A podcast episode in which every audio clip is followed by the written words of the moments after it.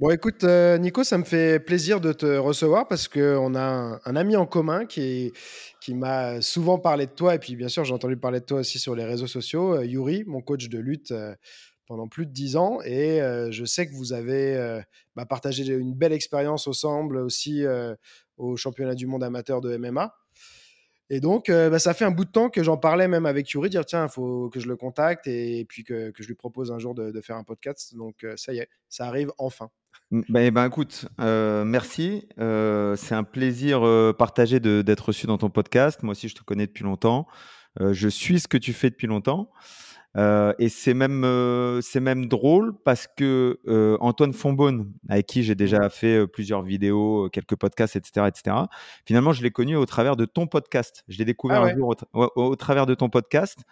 Euh, parce qu'à un moment, je me, rapp- je me souviens qu'à un moment, tu, tu carburais pas mal sur le podcast, il y a, il y a deux, oui, trois ans peut-être. ouais, Et je crois qu'à un moment, tu as, diminué. ouais. C'est ça? J'ai Ouais. eu du mal à suivre, ouais. J'ai du mal à suivre. Les changements aussi dans ma vie, tout ça ont fait que euh, c'était compliqué parce que bah, je partais que sur des podcasts longs, c'est ce qu'on était en train de se dire Mm, juste avant de mm. commencer. Euh, et donc c'était de plus en plus difficile euh, quand j'ai eu ma première fille euh, qui va avoir 4 ans, tu vois, donc ça coïncide à peu près avec ce que tu dis. Ça commençait à être un peu plus compliqué de placer euh, des blogs de 2-3 heures comme ça. Souvent ça durait même plus parce qu'on on parlait avant, on parlait après, donc euh, ça va vite à prendre, euh, ouais, facile 4 heures. Donc euh, ouais, j'ai eu un peu un passage à vide, mais je fais un bon comeback sur les podcasts là parce que moi c'est un format que j'adore. J'apprends plein de choses, les gens ils apprécient et, et puis bah, c'est sympa de discuter avec des gens avec qui on pourrait pas toujours discuter. C'est un truc, je trouve que Joe Rogan il disait, tu vois, que j'adore, c'est dans nos sociétés actuelles, quand est-ce qu'on se pose pour parler deux heures avec quelqu'un, tu vois? Mm. Ça arrive plus en fait, Ouais. tu vois? Ça s'est perdu et ça s'est perdu le fait de se poser juste, euh, juste pour discuter, mais sans, euh, sans finalement, sans, sans qu'il y ait d'autres finalités que juste se poser. Et ça, ça s'est perdu, moi, je, je trouve surtout euh, dans les sociétés occidentales. C'est-à-dire que Ouais, tu vas au Maroc et tu as encore, entre guillemets, le café du coin qui fait office, café, thé, qui fait office d'endroit où les gens se réunissent pour discuter au final, pour échanger. ouais, Et, et, et, et, et dans cette course effrénée au temps, où, où tu entends tout le temps, euh, j'ai pas le temps, j'ai pas le temps, je suis pressé. Et à un moment, tu dis, mais t'es pressé pour faire quoi? Qu'est-ce que tu vas faire de plus une fois que tu es arrivé chez toi, quoi? Mais oui. Et puis surtout, euh, parfois, même si tu parles avec quelqu'un, bah, il y a quand même toujours le téléphone, tu as les petites notifs, tu, tu as plein de gens qui discutent, et moi je le fais aussi, puis qui en même temps, ils ont un œil sur le téléphone, ou ils écoutent, mais en regardant un truc. euh. Mm. Là, le podcast, tu es focus sur ta conversation, euh, tu n'as pas de distraction, tu te fais pas interrompre théoriquement, et donc, euh, ouais, c'est un moment privilégié que, que je trouve cool, quoi. Est-ce que, est-ce qu'on pour, est-ce que le Covid a pas aidé Parce que toi, par exemple, ton podcast, c'était un podcast qui était, mat- qui était en présentiel. Ouais. Et le fait du Covid, tu as été obligé de t'adapter. On parlait euh, hors caméra Mm. juste avant de, de la technologie, du micro, Ouais. euh, de qualité, d'une vidéo de qualité, etc. Et finalement, il y a eu un bond en avant sur les podcasts en ligne, pas sur les podcasts présentiels, c'était déjà de la bonne qualité, mais sur les podcasts en ligne, il y a eu un bond en avant. Et aujourd'hui, bah, toi, t'es, je sais même pas où tu es, Greg, je sais que tu as quitté Bordeaux, Paris. je suis à Bordeaux maintenant, Voilà. Je sais que tu as quitté Paris, donc tu es à Bordeaux. Moi, je suis à Paris. Et puis, on a cette discussion pendant deux heures et on va pouvoir la partager avec euh, bah, tous ceux qui veulent l'écouter. C'est ça. Ben, c'est vrai qu'avant, euh, comme mon modèle, c'était vraiment Joe Rogan, c'était mon podcast, euh, et aujourd'hui encore, c'est quand même dans mes, dans mes podcasts favoris. Et donc, lui, il fait que du présentiel. et j'aimais bien ce côté rencontre physique, tu vois. Il y a, y a quand même un truc en plus, je trouve, quand on, a, on se rencontre physiquement. Mais ça te limite aussi sur les invités. Et euh, c'est toujours un peu plus compliqué à placer parce qu'il y a le déplacement, machin, Mhm. tout ça. Euh, donc c'est vrai que par la force des choses, pendant le Covid, j'ai dû, euh, j'ai voulu faire quelques podcasts, donc j'ai dû passer sur du euh, en ligne. Et puis bah, maintenant que j'ai déménagé, la question elle se pose même plus. Je, pour moi, c'est facile et, euh, et ça me permet de, de plus me dire bah tiens, est-ce qu'il est dans ma région ou pas, où est-ce qu'il va passer ou tout? Hop, on, ouais, il y a une liberté totale, même si c'est des gens qui sont à l'étranger et tout. Donc je trouve ça, je trouve ça vraiment cool et, et la qualité, je trouve, de la conversation est pas moindre. Donc donc tout le monde est tout le monde est content quoi. Ouais, c'est super. C'est un Et tu super vois, tu parlais d'Antoine euh, Fonbonne, c'est marrant parce que c'est initialement c'est lui qui m'avait contacté euh, et je n'avais aucun, j'ai toujours aucun souvenir, mais s'ils le disent du coup c'est que c'était vrai. C'est qu'il était venu faire du MMA euh, dans mon club. Mhm. tu vois. Mais je sais plus, il y a longtemps, je sais pas si c'était même peut-être avec Cyril Rousseau, j'en sais rien, ou il y a hyper longtemps. Et un jour, il m'a envoyé un message par Facebook et tout. On a repris contact comme ça. Et moi, je trouve, j'avais déjà commencé à regarder ce qu'il faisait sur YouTube. Et bah voilà, c'est comme ça qu'on est parti sur un podcast. Mais ouais, il est, il est cool. Il a, il a une approche sympa. Il c'est un bon pratiquant, je trouve. donc ouais, c'est bien que vous soyez rentré en contact. Il a une vraie. moi, ce que j'ai appris. Alors, je l'ai découvert sur ton podcast. Euh, j'ai trouvé ça super sympa. Ensuite, j'ai regardé ses vidéos sur YouTube. À l'époque, c'était très fitness, défi, etc. J'ai pas kiffé de ouf. Ouais. Euh, et un jour, euh, lui, il s'entraînait dans la salle de, d'un de, combattant, euh, Mehdi Ben Lagdar, euh, au Garage Club. Et puis, euh, je sais pas, ils sont rentrés en contact. Lui, il est venu me parler sur le cardio fréquence mètre. Puis on a échangé. Et puis de là, on s'est fait, euh, on s'est rencontrés plusieurs fois autour de, de thématiques pour, pour, filmer des choses. Et en fait, on a vraiment sympathisé et, euh, et on, est, on est devenus potes, quoi. Mais, euh, mais... j'avais vu la vidéo. Je crois que vous avez fait. Une... C'est avec lui que tu avais fait une vidéo au MMA Factory au sac, ouais, avec le fractionné et tout ouais. là avec Nassour. Et c'est et c'est marrant parce que les vidéos avec Antoine, ça a toujours été très spontané. Donc c'est-à-dire que là, la vidéo avec Nassour, c'est Antoine qui me contacte, qui me dit j'aimerais bien qu'on fasse une vidéo. Je dis ah ouais quand et tout. Il me dit bah samedi j'ai euh, mon le mec qui vient filmer. Il avait ce mec là qui filmait avant, qui faisait des super trucs et tout. Et il dit il y a ce mec là qui vient filmer, il est là samedi. Bah je dis moi samedi je fais le fractionné sac de Nassour. Il me dit ah ouais mais euh... bah, je lui dis il, il va pas c'est pas toi contre Nassour c'est toi ouais. contre le sac et Nassour contre le sac euh, je lui dis moi je fais ça samedi rejoins-moi et puis on va faire et en fait à chaque fois qu'on a fait une, une vidéo avec euh, Antoine ça s'est joué à un ou deux jours il me contacte je lui dis écoute moi demain je fais ça et en fait je l'ai je l'ai entre guillemets ramené à chaque fois dans ma réalité.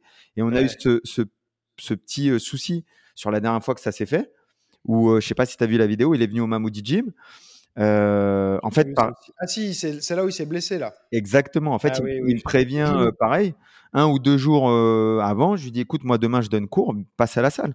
Et puis j'avais vu qu'il avait fait de la boxe taille, etc., etc. Et puis il, il, passe à la salle. Moi, j'ai des gars qui préparent des combats, donc c'est vrai que au lieu que ce soit un environnement vraiment où, où, je peux diriger le, son sparring à lui et le préserver, etc., bah, j'ai un œil sur lui, mais j'ai aussi un œil sur les mecs qui combattent et qui ont des échéances euh, importantes. Et puis à un moment, je, je, je maîtrise pas tout le process. Je le fais tourner avec un mec qui est moins bon, mais dans l'intention de le mettre en valeur. Et en fait, tu connais cette erreur. Je fais ouais. tourner avec un mec qui est moins bon, mais du coup qui est beaucoup plus brusque, qui maîtrise moins, moins ce qu'il fait. Ouais. Et, et, et, et, qui blesse Antoine du coup euh, sur le truc. Euh, et donc après, on a refait un podcast pour débriefer et dire voilà, voilà les, moi notamment pour dire voilà les erreurs que j'ai fait dans ce cours que j'aurais pas dû faire. Et voilà si c'était à refaire, comment je l'aurais fait? Je l'aurais fait en one on one dans un truc bien programmé, bien encadré, où je peux surveiller chacune de tes interventions et pas dans un ouais. cours euh, commun avec des pros. Et, et moi, en fait, j'avais surestimé son niveau de pratique. Mmh. Du, du, fractionné sac qu'il avait fait avec Nassour parce que fractionné sac il m'avait super impressionné il y a une super condition physique et tout je me suis, j'avais vu qu'il avait été en Thaïlande, tout ça, donc je me suis dit, ok, on a un mec qui est, qui est amateur, mais vraiment confirmé. Et puis en fait, euh, bah non, il y a une différence entre taper au sac et taper au pas d'ours, et puis avoir un adversaire qui, euh, qui voilà. Bah surtout que ça fait partie des personnes qui ont, euh, je pense, euh, cette qualité d'avoir euh, rapidement une belle gestuelle, tu vois? Ouais. Tu sais, as des, enfin, je pense que tu as dû le voir en tant que coach, tu as des gens qui, même débutants très rapidement, sais, les lignes sont belles. Enfin, il y a, y a, une, y a voilà, les, les, gestes sont assez propres rapidement et tout. Il y a des gens, tu sais, qui ont une manière de se déplacer, c'est c'est presque esthétique, tu vois. Les danseurs. Ouais, Moi, voilà.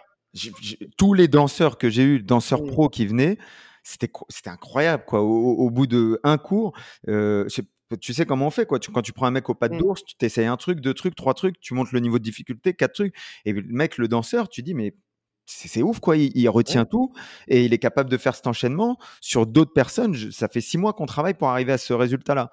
Et le ouais. danseur, il a tellement appris de mouvements pendant toute sa vie de, que tu lui dis ça, oui. plus de ça, ok, il mélange deux mouvements, hop, ça fait un direct comme ça. Ouais, mais tu vois, j'ai une, anecdote rigolote. Je pense que les gens, ils, je crois même pas que je, sais plus si j'avais partagé cette vidéo. Une fois, j'avais pendant longtemps, j'avais un, élève particulier, un peu une star de la coiffure. Euh, qui fait des shows dans le monde entier et tout ça. Et il y a le salon de la coiffure à la porte de Versailles tous les ans. il fait un, gros spectacle. Euh, il fait une coupe euh, au katana, tout ça. Et là, euh, il prenait les cours de Wing Chun avec moi. Il m'avait dit, vas-y, on fait un, un, truc tous les deux. Et, et on fait, on commence avec une scène de kung-fu ensemble et tout. Et il y avait des, des danseurs aussi tu vois. Et il y a des danseurs qui me disaient, bah tiens, on voudrait faire des trucs, euh, qu'est-ce qu'on pourrait faire? Et il y a un mouvement, tu vois, que dans le Wing Chun, tu as des, sortes de grands couteaux comme ça, c'est qu'on appelle les couteaux papillons. Tu as un mouvement qu'on dit euh, papillon qui est assez compliqué, tu vois, à faire. Les gens, ils galèrent à faire ça. Je l'ai montré, euh, je leur dis, bah, il y a un truc, mais c'est un peu compliqué, tu vois, et tout. J'ai montré à des danseurs, ils ont pris des bâtons, et en, cinq minutes, ils y arrivaient. J'étais là, ah ouais.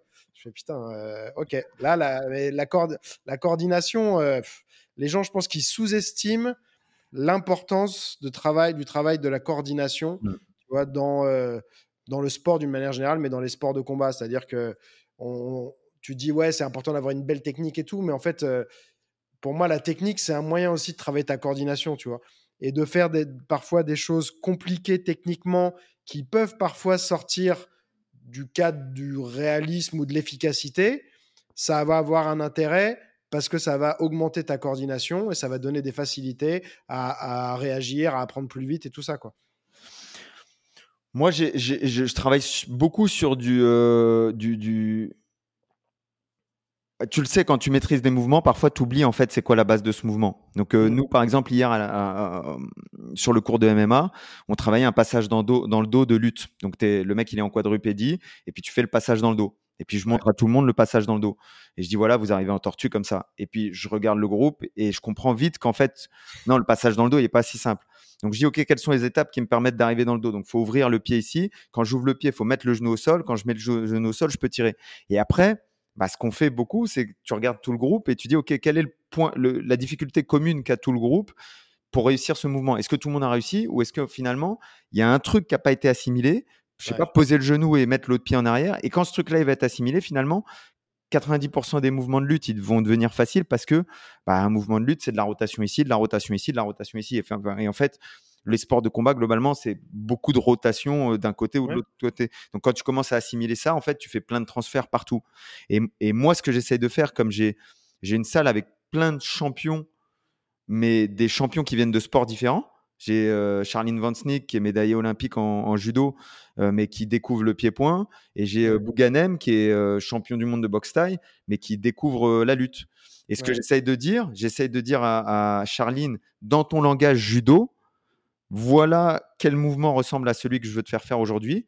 Et, et Choco, Bouganem, dans ton langage Muay Thai, voilà quel mouvement ressemble à ce qu'on va faire au sol ici. Et en fait, mmh. j'essaie de, de, faire un judo MMA et de faire un Muay Thai MMA pour les emmener vers quelque chose, tu vois. Ouais, c'est intéressant. C'est vrai que moi, ce que, des fois, ce que je, sais, la réflexion que je me fais, par exemple, j'avais vu que tu avais fait une vidéo là à Cuba, je crois, enfin sur de la boxe cubaine et tout ça. Mmh. et ça, je trouve que tu vois, dans l'approche cubaine, au départ, ils te font faire énormément d'exercices de coordination. C'est-à-dire que les gens, tu sais, ils veulent rapidement rentrer dans du concret ou euh, tout de suite voir l'application de, euh, tu vois. C'est-à-dire qu'il faut que ce soit une technique tout de suite euh, applicable et tout. Mais en fait, parfois, de passer ou de commencer par un peu plus de travail de coordination mmh. qui n'est pas tout de suite avec une, forcément une mise en situation, ce que les gens euh, recherchent, hein, parce que le côté fun, c'est d'aller taper sur quelqu'un et, de faire des exercices à deux et tout ça, ou, euh, ou de soumettre, ou je ne sais quoi, tu vois. Et euh, je pense que si on passait un peu plus de temps en amont sur le, travail, tu vois, de coordination spécifique en quelque sorte, tu vois. Mais souvent, moi, ce que je dis, c'est par exemple, c'est je vais t'apprendre à bouger comme un boxeur. Je vais pas t'apprendre forcément la boxe au départ. Je vais t'apprendre à mmh. bouger comme un boxeur. Et le fait de bouger comme un boxeur, ça va te permettre de boxer ensuite, tu vois. Mais il faut d'abord savoir bouger comme un boxeur, tu vois. Ou bouger comme un lutteur, tu vois. C'est exactement ça. Le mec, euh, alors c'était au Mexique avec un entraîneur cubain. Ah, et, le mec, nous, pour la vidéo, on a augmenté et puis on est passé d'étape en étape. Mais il m'a dit, en fait, si vraiment je te donnais le cours, on serait arrêté à la moitié ou un quart de ce cours-là, et on aurait passé tout le cours à faire ces exos que je viens de te montrer. Et là, on avance pour la vidéo pour montrer d'autres, mais en, réalité, on aurait passé déjà trois ou six mois sur ces exos, et tu les aurais fait à chaque cours, et tu ne serais tu n'aurais pas avancé à l'étape suivante tant que cette étape-là n'était pas maîtrisée. Et donc, euh, et tu as ce truc, où, la boxe cubaine, quand tu as travaillé avec des, box, des mecs, des entraîneurs cubains, nous on travaillait avec John Mpumbu, euh, il arrivait à la salle, il mettait des plots, il mettait de la musique cubaine. Donc, tu avais euh, Chan Chan, euh, Buena Vista Social Club. Il mettait ça, il mettait la playlist et boum, ça démarrait, tac, tac, le rythme, le rythme, le rythme. Et pour lui, il ne parlait que de rythme. Il parlait pas de boxe, il parlait de rythme. Et comment tu es rythmé ici, et tu es rythmé ici, et tu bouges ici, et tu transfères ici, et ton pied, etc., etc.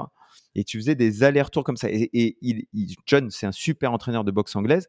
Il arrivait à rendre tout ça très fun avec plein d'ateliers, plein d'exercices, etc., etc. En France, après, moi, je connais pas bien la boxe anglaise, mais en France, euh, j'ai pas vu d'entraîneur de la qualité aussi dans un sport comme la boxe anglaise, mmh. que, qui, a du mal à, passionner les foules parce que c'est un sport dur, parce que tu fais beaucoup de sparring, etc. Un entraîneur comme John qui est capable de mettre autant de, de, petites situations, tu vois, de petits, de petits jeux dans une séance qui égaye la séance et qui développe les capacités de la boxe sur le long terme, comme tu dis, pas juste envoyer le bras arrière ou envoyer le bras avant c'est euh, un, un, vrai travail de fond, c'est un vrai travail de qualité. Ben oui, parce qu'en plus, il faut trouver l'équilibre entre bah, ce qu'on devrait faire faire pour le, meilleur résultat possible et puis euh, bah, quand même garder un minimum de fun parce que les gens ils viennent pas pour euh, tu vois il y en a qui disent la première année en boxe faudrait faire que des déplacements mmh, mmh. y a personne euh, qui va rester dans un cours où pendant mmh. un an on fait que des déplacements, tu vois. Donc euh, faut trouver l'équilibre entre les deux. Et effectivement, si tu as toute une panoplie de jeux, de trucs comme ça, euh, de voilà, de situations variées qui font en fait travailler souvent la même chose. Moi, c'est ce que je fais, je fais aussi dans mes cours. Hein, c'est que parfois, je te fais travailler la même chose, mais tu te rends pas compte que je te fais mmh. travailler la même chose parce que je change des paramètres, des situations et tout. Mais je suis tout le temps en train de te faire travailler le même truc en vrai. Et c'est ça la difficulté, tu vois. Parce que bah, tu as forcément cette composante à dire faut que, faut, que, faut que déjà que mes élèves ils prennent du plaisir, sinon ils vont pas avoir envie de revenir. Et donc, il faut trouver ce juste milieu entre résultat et plaisir. Quoi. Ouais. C'est exactement ça. Et c'est et c'est bah, Wing Chun, c'est Bruce Lee, c'est ce truc de dire ok, il y, a un geste, mais il faut que je le répète dix mille fois. Sauf que nous, bah, y a, c'est ta profession, c'est ta profession, c'est ma profession. Si le mec il revient plus, bah, tu peux pas lui apprendre dix mille fois. Mmh. Euh, et donc, faut qu'on trouve le moyen pour qu'il revienne, etc. Et, et, c'est encore une réflexion. Euh, on a on a Max qui fait la lutte euh, chez nous au Mamoudi Gym. Euh, Max qui est un coach de lutte, et puis on a Thomas Loubersan qui fait des allers-retours entre Nice et Paris. Et quand il passe à Paris, il vient chez nous et il s'entraîne, et puis il, en profite aussi pour donner une partie du cours, tu vois.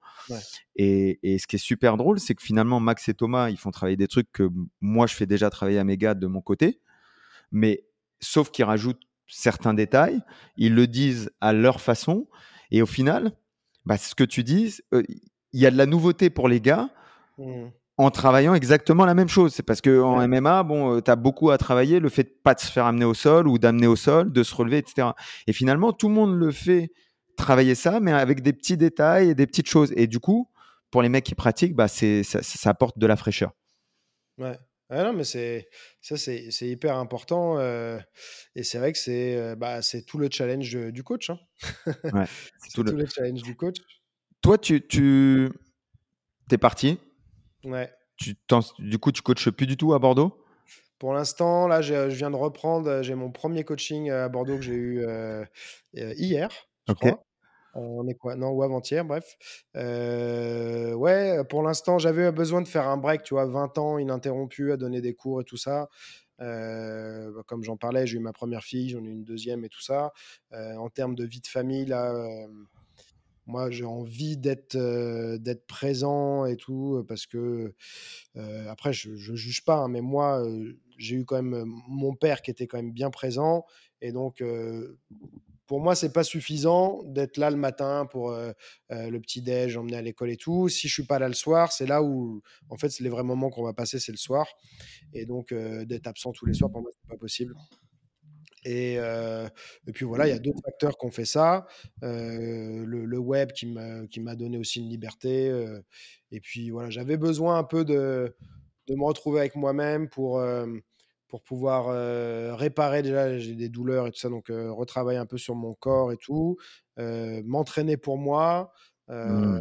Et puis voilà, attaquer un peu un nouveau chapitre voilà, ce qui est sûr, c'est que je ne redonnerai pas des cours collectifs. Par contre, donner des stages et donner des cours particuliers, je voudrais en avoir voilà, pas plus de 4 ou 5 par semaine, des cours particuliers. Mais ça, c'est un, truc qui me manque. je ne vais pas mentir, ça a été difficile la transition de passer de je vois une centaine de personnes par jour à je vois plus personne, tu vois, quasiment. Donc, mmh, mmh, après la mmh. famille et les parents des enfants de l'école ou je ne sais quoi, mais voilà, c'est hyper. Enfin, moi, je m'épanouissais vachement là-dedans et je savais que, que ce serait pas facile. Et comme je dis souvent, les, les bonnes décisions sont rarement les décisions les plus faciles. Mmh. Donc voilà, mais c'est en train de se faire, l'équilibre va revenir et, et, ça me fait plaisir aussi voilà, d'avoir du temps pour moi-même. quoi d'être moins dans le jus et moins. J'adore donner aux autres, mais c'est vrai que voilà, quand tu donnes beaucoup aux autres, bah, tu fais moins pour toi. Donc là, j'avais besoin de redevenir un peu plus égoïste. Là, ça fait combien de temps que tu as arrêté de, de, coacher? Là, ça fait un peu plus d'un an. Ça fait, j'ai déménagé en août de l'année dernière, donc ouais, j'ai donné mes, derniers cours dans mon club fin juillet 2021. Ouais. Non, mais c'est sûr, c'est sûr que c'est pas du tout, c'est pas du tout facile. Et moi, j'aime dire attention. C'est ce que je dis parfois aux j'ai des stagiaires en prépa physique ou en BPGEPS, etc. Je dis attention à ne pas perdre de vue quel est ton métier. Parce que ça se trouve, il y a un moment, bah, effectivement, Internet, ça peut-être que ça rapporte plus ou peut-être que ça offre une liberté d'emploi du temps, une disponibilité par rapport à sa famille qui est autre. Mais est-ce que tu aimes autant faire Internet que l'autre? Est-ce que tu prends autant de plaisir? Est-ce que finalement ce qui te passionnait, est-ce qu'il y a toujours une partie de ce qui te passionne quand tu le fais en ligne? Mmh. Et, parce que moi, j'ai eu les mêmes réflexions que toi, j'ai eu, le Covid. Le problème, le problème qu'on a eu, hein, tous mmh. les entraîneurs de France, c'est que du jour au lendemain, on s'est retrouvé de, de si, tu étais un entraîneur et que tu marchais bien et que et que tu étais un peu vaillant, bah, tu t'es retrouvé de je bosse 7 jours sur 7 à je bosse pas du tout pendant 3 mois. Ouais. Et ça, quand tu vas de l'avant, que tu es sportif, que tu as ce contact, etc., bah, c'est une remise en question. Une remise en question parce que tu dis, bah, déjà, comment j'apporte de l'argent dans le foyer si je ne travaille pas? Mmh. Et une remise en question parce que tu dis, bah, euh, comment je, à quoi ressemble ma vie quand j'arrête d'être à la salle tous les jours et d'entraîner des gens et d'exister quelque part aussi au travers des entraînements que je fais et des résultats que je fournis, etc. etc. Et, euh, et moi, j'ai suivi un chemin qui est assez similaire au tien, qui est pas pareil que le tien, mais qui est assez similaire, à la nuance près que j'ai divisé mon emploi du temps. C'est-à-dire que mmh. moi, j'ai dit, OK, je, veux garder ça, ce contact, cet échange, cette énergie, j'en ai besoin. Donc, je veux la garder. Et, donc, je vais avoir un groupe de professionnels que je vais encadrer le matin, peut-être quelques personal training, mais très, très peu. On va vraiment limiter un ou deux en plus que je vais garder le matin. Et en fait, le reste de la journée est pour tout le travail qui est en ligne, le développement de, d'Internet, etc. Et, et, tout ce travail dont les gens ne se rendent pas forcément compte, qui est extrêmement chronophage. Ouais. Oui, non, c'est sûr. Après, ouais, c'était une solution. Moi, j'ai fait. Euh, bon, comme je, déménageais, euh, voilà, on voulait avoir plus d'espace, tout ça. Euh, bon, bah, c'était. soit je rouvrais un club, mais ça ça, ça collait pas avec, avec mon envie de, de, me retirer des contraintes. Mmh, mmh. Tu vois, là, je voulais plus avoir de contraintes. Donc, j'ai pas donné, j'ai fait des stages, voilà, un peu, tout ça pendant un an là, mais pas beaucoup. Mais je voulais plus avoir de contraintes, donc de rouvrir un club, c'est un gros coup de rush, de boulot, qui va, où je vais avoir plein d'obligations et tout. Donc, même si j'ouvrais un club et où je ne donnais pas les cours, c'était une charge de travail que je n'avais pas envie et j'avais pas la dispo, même la disponibilité mentale, tu vois, pour. Donc, j'ai fait un an où je me suis un peu laissé vivre quand même. j'ai continué mon activité en ligne, mais même. pris du gras ou pas? Ah ouais, là, j'ai pris trop de gras, ouais. Trop de gras. Trop de gras. Mais en plus, tu comme j'ai des, des. Ça fait trois ans que j'ai une douleur côté gauche et tout, que j'arrive pas à me débarrasser. Il y a plein de trucs que je peux plus faire comme je voulais. donc après, tu te venges un peu sur la bouffe, plus moins d'activité et tout. donc ouais, non, mais je, je suis progressivement en train de, de faire mon comeback, mais, euh, mais ouais, ça n'aura pas été facile. Et, et, je pense que là, c'était justement le bon moment pour moi pour faire une pause aussi, tu vois. Mmh. Parce que, euh, euh, ouais, non, là, ça aurait été compliqué de, de continuer à donner autant de cours comme ça. Mais il y a des phases, hein, tu vois. Moi, toi, tu es, es, plus jeune que moi. Là. Moi, je vais avoir 44 ans bientôt quand tu fais ça depuis longtemps. Moi, je suis professionnel, c'est-à-dire que je vis de ça mmh. depuis 2000. Hein, donc, c'est voilà, c'est avec un rythme où, bon, plus jeune, je donnais encore plus de cours, mais je, je donnais facile entre une bonne 20, entre 20 et 30 heures de cours par semaine, c'est ça. Plus, mes, plus mes entraînements et tout ça. Au bout d'un moment, l'addition, elle, arrive. Hein, tu vois, ton corps, il fait bah tiens, voilà, tout ce que tu as fait. regarde, c'est l'addition et maintenant tu la payes. Tu vois. Donc, parce qu'il y a plein de choses qu'on bah, surtout il y, a, plus de 20 ans qu'on ne savait pas sur l'entraînement, sur la charge de travail, sur l'importance de, voilà, de, différentes méthodes et tout. aujourd'hui, je pense que si j'avais commencé aujourd'hui, ce serait assez différent.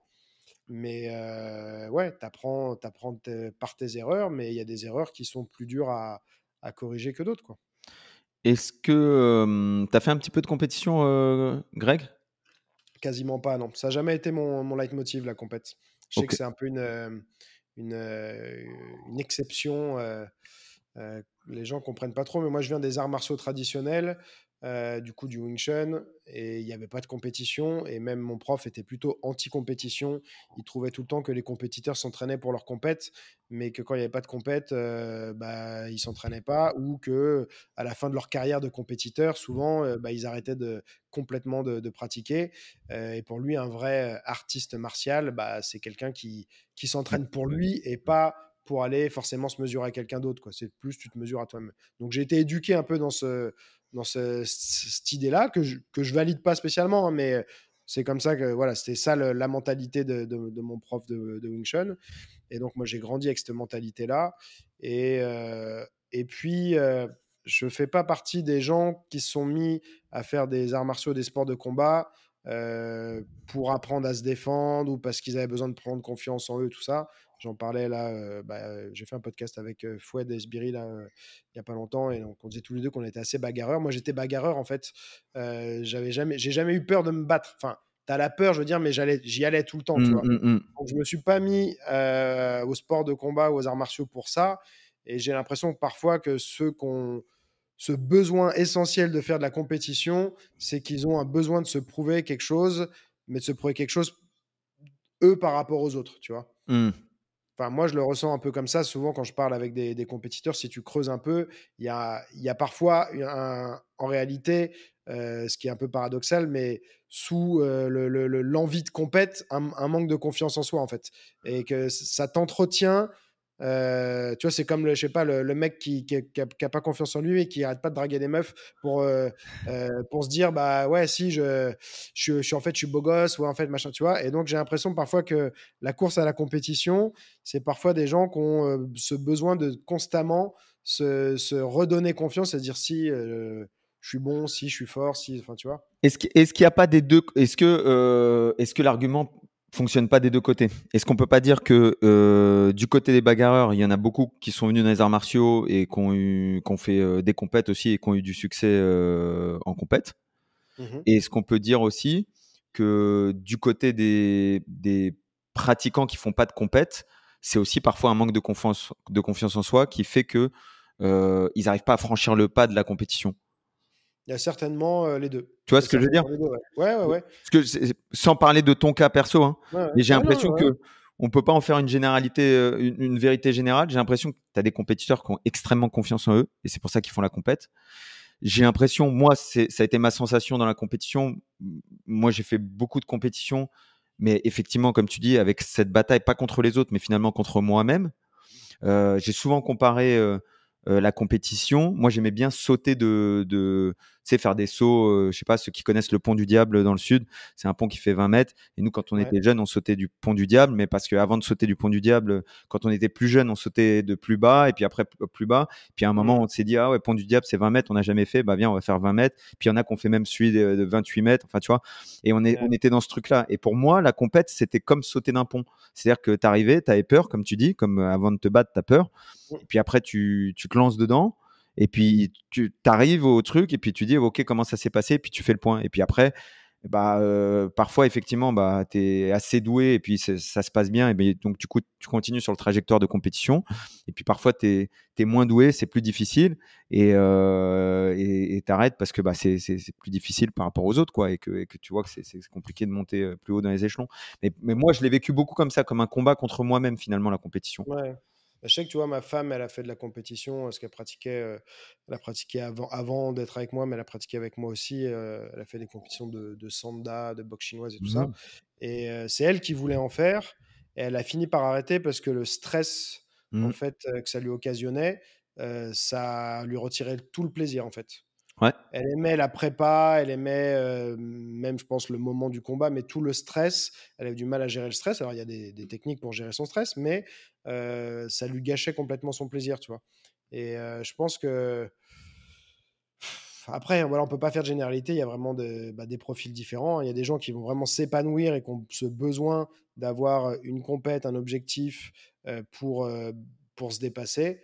Euh, et d'autres pour qui bah, ça va être le, contraire parce que moi je sais que les rares fois j'ai fait des compétitions euh, euh, bah déjà je, me trouvais moins j'ai commencé à enseigner jeune mais je me trouvais moins bon coach parce que je me concentrais plus sur moi que sur les autres sur les besoins que j'avais besoin de, de, de sur mes besoins pour être prêt pour la compète ou quand tu faisais des sparring bah, c'était là ok je me prépare moi donc maintenant je suis plus le coach je me prépare quoi donc je vais pas, je vais pas avoir la même attitude avec toi en sparring.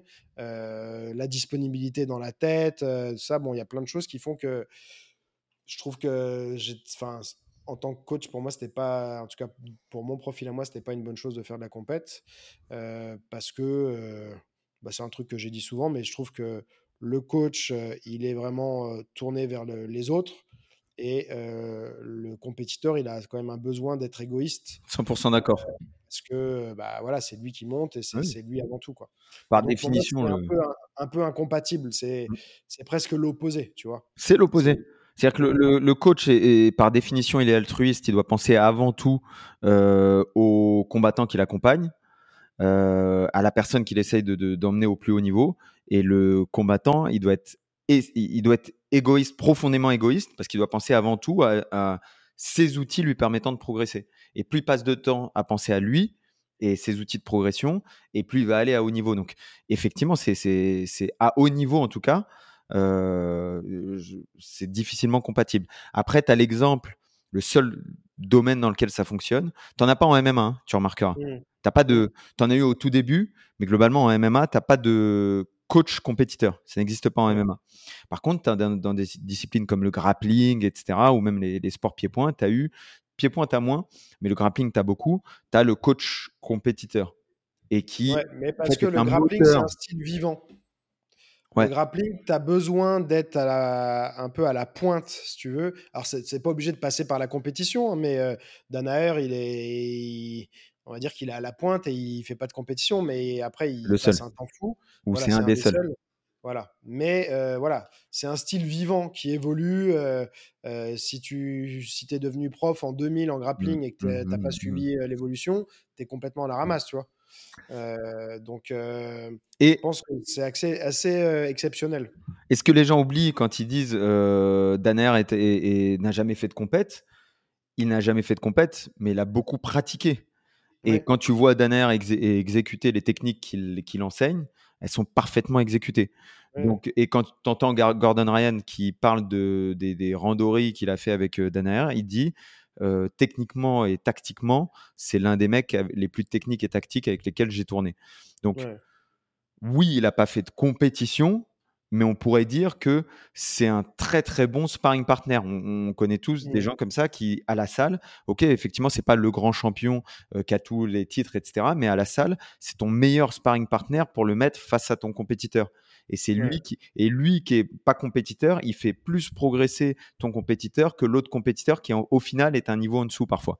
Pas tout le temps, hein, mais ça arrive euh, fréquemment. c'est là que la- je pense la, la gestion du stress Mm. Euh, comme ça qui, est- qui fait que certains sont d'excellents pratiquants, mais ils n'arrivent pas à s'exprimer euh, euh, sans vouloir le critiquer. Mais je me rappelle, c'était un regret parce que c'est un, de mes- un de mes premiers profs. je ne sais pas si tu le connais, Jérémy Idels en Ouais. jiu-jitsu brésilien. Ouais, ouais, bien sûr. Euh, lui, à l'é- à l'époque, était extrêmement fort, euh, qui mettait une rouste à plein, plein de mecs à l'entraînement. Il a fait très peu de compétition parce qu'il gérait très mal son stress. Mais tout le monde disait Putain, mais c'est tellement dommage parce Mm. que tu, enfin, Mm. tu fu- on te voit fumer des mecs Mm. qui, qui gagnent des compètes. Et euh, ouais, donc euh, parfois, enfin, il y, a tout un. Après, c'est là que la prépa mentale, ça peut, ça peut rentrer en, ligne de, de, compte, tu vois. Mais ouais, ça existe, c'est une vraie réalité, quoi. Parfois, tu as un gap entre le niveau de pratique en compétition et le niveau de pratique à l'entraînement. Et ce gap, ce trou, il se referme au fur et à mesure du temps. Mmh. Quand, quand Nassourdine Imavov il est arrivé au MMA Factory, il avait un niveau de fou dès le premier jour. C'est-à-dire que moi, je me souviens euh, Nassourdine qui tourne avec Thierry Soukudjou mmh. et qui lui fait le, premier jour où moi je donnais cours où il y avait Nassourdine, il y avait Thierry Soukudjou, je les mets ensemble et, et désinfecte Thierry Soukudjou. Et je suis là et je me dis, wow, c'est qui ce petit jeune quoi? C'est vraiment un tueur à gage. Et sur ses premiers combats, Nassourdine, il était fort, il gagnait, mais il n'était pas du tout aussi fort que ce qu'on voyait dans la cage, euh, à, l'entraînement. Et au fur et à mesure, c'est comme si, au fur et à mesure, il a réussi à mettre en place dans la cage ce qu'on voyait nous à l'entraînement. Au fur et à mesure, son niveau de cage, il a rattrapé son niveau d'entraînement. Ça, c'est quoi? Euh, C'est la confiance, l'expérience La confiance, l'expérience, savoir gérer ses émotions, apprendre, apprendre à gagner. On oublie ça. Apprendre à gagner. On, apprend, on oublie que c'est. Et le MMA, c'est le seul sport où euh, tu arrives, tu es pro en 2-3 combats. Et au final, ce qu'on se rend pas compte, c'est que si tu n'as pas fait, si t'as pas une gestion innée de tes émotions, de la compétition, de comment gagner, et si tu n'as pas fait 50, 70, 80, 100 combats, 150 combats dans une autre discipline, bah, en, vrai, tu arrives dans un sport, tu es tout nouveau, tu es tout frais, et tu as en face de toi des mecs qui ont une grosse expérience, une grosse gestion. Parce que quand tu affrontes une Rizlenzwak qui a 200 combats de judo derrière elle, ou un Slim Trabelsi qui a 100 combats, 150, 200 combats de lutte, bah, effectivement, il est à son quatrième combat de MMA, mais il a fait 155 combats avant. Et donc, la gestion du stress, bah, il la connaît, il sait comment ça se passe, il sait les moments de doute, il sait quand faut pas abandonner, il sait quand faut mettre de l'énergie, etc. Et il a eu comme une, opportunité de tester tout ça, d'expérimenter tout ça avant que ce soit inscrit sur son palmarès de MMA. Et mmh. Nassourdine, lui, ce qu'il avait, il avait beaucoup de combats de boxe anglaise amateur. Il avait, je sais pas, 60-70 combats de boxe anglaise amateur. Mais en MMA, la gestion des émotions n'était pas pareille. Je sais que moi, je l'ai vu avec Yuri à l'entraînement. on se faisait il y a toute une époque où, sur les dernières années, on se faisait très peu de technique. En fait, on se faisait que des matchs et on se faisait des guerres et on comptait les points et chaque, semaine, voilà, on, faisait le total de la saison et on voyait qui avait gagné sur la saison. Donc on, prenait ça en rigolant, mais assez au sérieux aussi. Et je sais qu'il y, a une époque où j'ai vraiment vu la différence mentalement quand il y, y, a des entraînements où j'arrivais mentalement à me dire non, tu m'amèneras pas au sol et parce qu'en fait, c'est à des moments où tu es en train de te faire amener, tu es à la limite, et, et, dans ta tête, tu dis, mais merde, c'est fini. Et du coup, sans mais c'est pas vraiment conscient, mais sans t'en rendre compte, tu laisses terminer l'action. Et vraiment, quand j'arrivais dans cette mentalité de non, même Yuri me disait putain, il me disait mais comment Il y a les moments il m'avait soulevé en double mmh, leg, mmh, j'étais les mmh. deux jambes en l'air machin et tout, et je disais non et je mettais un coup de hanche et, j'arrivais à, revenir sur mes appuis, à sortir. Et il y a vraiment une époque où, enfin genre quand j'arrivais à être comme ça, il me disait mais j'arrive à rien quoi, c'est fou. Et c'est la différence, elle n'était pas technique, c'était juste dans la tête. Je refusais de perdre, tu vois. Tu refusais euh, totalement, ouais. Ouais. Ouais. Mais du coup, ton, euh, techniquement, tu trouves une solution euh, et c'est vrai qu'on s'en rend pas compte. Et je trouve que pour le, dans, le, dans, le pied-point, c'est moins évident parce qu'il n'y a pas un moment où tu te dis, euh, bon, et mais, enfin, où tu dis, eh, merde, et je me laisse taper. Tu n'as pas envie de prendre des coups dans la gueule quoi qu'il arrive. Mais, euh, mais tu peux être par contre plus sur la défensive et moins avoir l'envie d'y aller parce que tu as pris un mauvais coup et tout ça. Mais je trouve qu'avec la lutte, tu as vraiment ce, ce basculement où il y a un moment, et mais tu le vois en MMA aussi dans les phases de lutte, où il y a une acceptation de OK, là, c'est je vais aller au sol, donc je, bah, tant pis, j'y vais. Quoi. Moi, ce concept, je l'applique au pied-point, comme, euh, comme euh, je l'applique à la lutte, je l'applique au pied-point, je l'applique au grappling. Euh, on a toujours du mal à retrouver d'où viennent nos idées à la base, parce qu'au final, c'est mmh. un mix de plein, plein d'idées. Mais je crois qu'un des premiers que j'ai entendu sur ce concept vraiment de, refuser totalement, euh, c'était Thomas Loubersan et euh, Pablo Popovic. Et de refuser totalement. C'est-à-dire que ça, le mec, il te saisit la main, on refuse. Parce que ça, en fait, c'est le début d'une soumission. Mmh. Et en fait, moi, ce que je dis aux gars sur le pied-point, je dis, tu te rends pas compte, surtout les mecs du pied-point quand ils, ils, ils, tournent avec des mecs du MMA, ils sont là en garde. Et puis en fait, donc la garde du MMA, elle est un peu plus loin. Et puis il y a souvent ce bras qui est là en train de toucher un petit peu le bras, le premier, le bras avant de, de l'adversaire. Et il laisse toucher, il laisse toucher, il laisse toucher. Et je dis, tu te rends pas compte, mais il est en train de construire son combat. Et toi, sous prétexte que tu acceptes qu'il te touche là, tu dis c'est pas grave, il n'y a pas de danger. En fait, tu es en train de le laisser dominer un espace. Donc, en fait, et, et, donc, ce que tu viens de dire sur la lutte, moi, je l'applique totalement au pied-point. C'est-à-dire que la domination de l'espace avec la main, mais avant ça, la domination de l'espace avec les pieds, et ou après ça, la domination de l'espace avec un jab. C'est le mec qui t'a mis un jab, t'as rien fait, deux jabs, t'as rien fait. Qu'est-ce que la troisième fois, il va se passer quoi? Tu vas prendre gauche-droite en ligne et il va te toucher. Et tu vas dire ah il m'a touché avec la droite, mais c'est pas la droite. C'est le jab qu'il a eu et le jab il a eu lieu parce que les pieds étaient à une position que tu as acceptée. Et donc en fait, si tu acceptes tous ces petits trucs, en fait, tu es en train d'accepter la défaite de ton combat. Et que ce soit en MMA, en pied-point, au grappling, en général, tu vas voir le chaos, ou tu vas voir la soumission, ou tu vas voir l'amener au sol. Mais il faut regarder avant, avant, avant, avant tout ça, à quel moment, par exemple en lutte, à quel moment tu as accepté de mettre ta tête plus haute que la sienne, et donc d'avoir ton centre de gravité au-dessus du sien, et donc tu as accepté en fait qu'il rentre dans tes jambes. Et ça, c'était le début de l'amener au sol. Et, Après, il y, a des moments où tu acceptes ou pas, et bon, tu te fais avoir, tu te fais avoir. Voilà. C'était pas le fait d'avoir accepté, c'est que bah, tu t'es fait surprendre, il y a eu une préparation d'attaque qui fait qu'il a réussi, tout ça.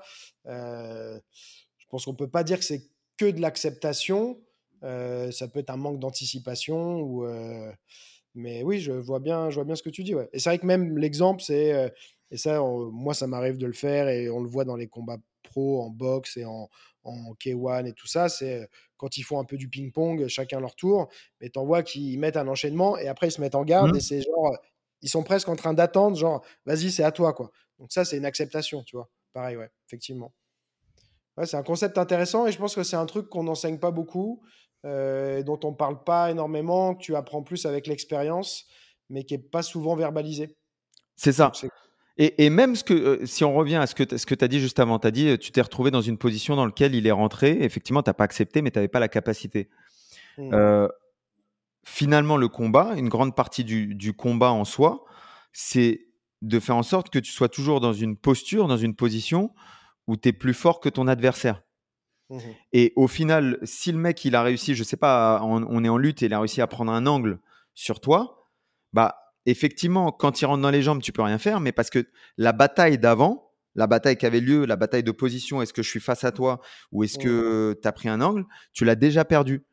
Et, moi, ce que j'essaye de dire aux gars, c'est d'un point de vue stratégique, pas technique, ta bataille, c'est de rester toujours, quel que soit le moment, dans une posture et dans une position dans laquelle tu es au moins aussi fort et de préférence, c'est toi qui crée un angle et donc toi, tu es plus fort que l'adversaire. Parce que lui, il est là en train de fighter devant et toi, tu es là en train de fighter sur le côté et sur le côté, il est moins fort que, que, devant. Et, c'est c'est presque de la philo en fait, c'est presque de la philosophie, mais ensuite, on, l'applique et on essaie de l'appliquer à chaque moment du combat. Et, c'est, et, comme tu dis, c'est l'application de, de ces petits trucs-là qui est extrêmement difficile. Le concept, il est simple à comprendre l'application dans un combat avec le stress, avec le coach qui crie, avec le public, avec l'adversaire qui, qui veut te décapiter et, qui te veut du mal, euh, et l'état de fatigue, etc., c'est beaucoup plus difficile à appliquer. Et toi, t'inclus euh, où tu t'es formé sur la prépa mentale ou pas? Je me suis, j'ai fait des formations sur la préparation mentale. Euh, j'ai beaucoup de mal j'ai beaucoup de mal à dissocier euh, la préparation mentale de ce qui se passe dans l'entraînement. Euh, alors, comment je l'utilise? Euh, J'aime bien travailler avec Eric. Eric, c'est le préparateur mental de, Morgan Charrière et de Taylor Lapillus. C'est un mec qui prend très, très, très peu de monde. et quand il les prend, il met en place des routines. Tu vois, c'est donc il discute beaucoup avec les gens, il met en place des routines, il va voir les entraînements et ensuite il dit OK, moi ce que je veux, je suis pas ton coach, je suis pas ton entraîneur, je suis pas ton prépa physique. Par contre, ce que j'aimerais, c'est que tu me décrives ce que tu ressens, ce que tu vois, ce qui se passe dans tes combats, qu'on regarde ensemble. Et puis ensuite, ce que j'aimerais aussi, c'est que euh, avant le combat, tu mettes en place quelques routines de concentration qui vont t'améliorer à être concentré pendant le combat. Et donc, et donc, Eric, qui fait la préparation mentale, mais fait une partie de la préparation mentale. Comme le préparateur physique fait une partie de la préparation physique. Parce que l'entraînement, l'entraînement, tu ne peux pas dire le préparateur physique, il voit deux fois son athlète une heure et demie dans la semaine. L'entraîneur, il voit son athlète 15 heures dans la semaine. Et à la fin, tu dis, ah ouais, c'est le mec qui l'a préparé physiquement. Non, il a mmh. contribué à sa préparation physique. Mais l'entraînement, c'est de la préparation physique. Et donc, si le préparateur physique, il prend pas en compte que bah, dans l'entraînement, il y a des intensités euh, cardiovasculaires, neuromusculaires, euh, il y a une fatigue qui s'est accumulée, et s'il prend pas en compte tout ça, et lui il dit non, moi c'est la prépa physique, toi c'est l'entraînement, et il isole les, les, trucs, il n'a pas une vision euh, globale, une vision systémique, bah, on est dans l'erreur.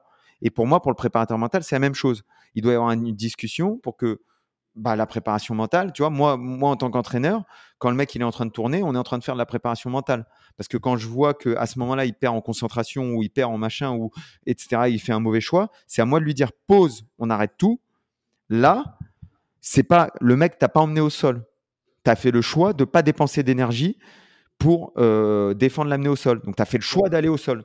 Et ça, je veux pas que ça se passe. Donc je te remets dans la même position et tu vas te battre cette fois-ci pour pas aller au sol. Et la préparation mentale, elle commence à ce moment-là. Oui, bah, c'est sûr que pour moi, déjà, à travers la pratique, euh, tu te forges un corps, tu te forges une technique et forcément, tu te forges un mental aussi. Hein. Mmh. Mais c'est sûr que tu peux, euh, le préparateur mental, il va peut-être t'amener des réflexions, des, des, modes de pensée, une manière de voir les choses qui va venir compléter. Et en réalité, des fois, il n'a pas besoin de beaucoup de temps. C'est-à-dire que c'est comme si tu avais montré une autre facette. Une fois que tu as découvert cette facette-là, tu peux plus ne plus la voir. Comme les espèces de dessins où tu peux voir plusieurs choses. Une fois que tu as vu un truc, c'est dur de, voir autre chose, tu vois. Et c'est pour ça que, enfin, je te posais la question. Moi, c'est pas un truc que, que j'ai beaucoup creusé parce que je trouve qu'effectivement, par la pratique, tu développes déjà beaucoup de choses.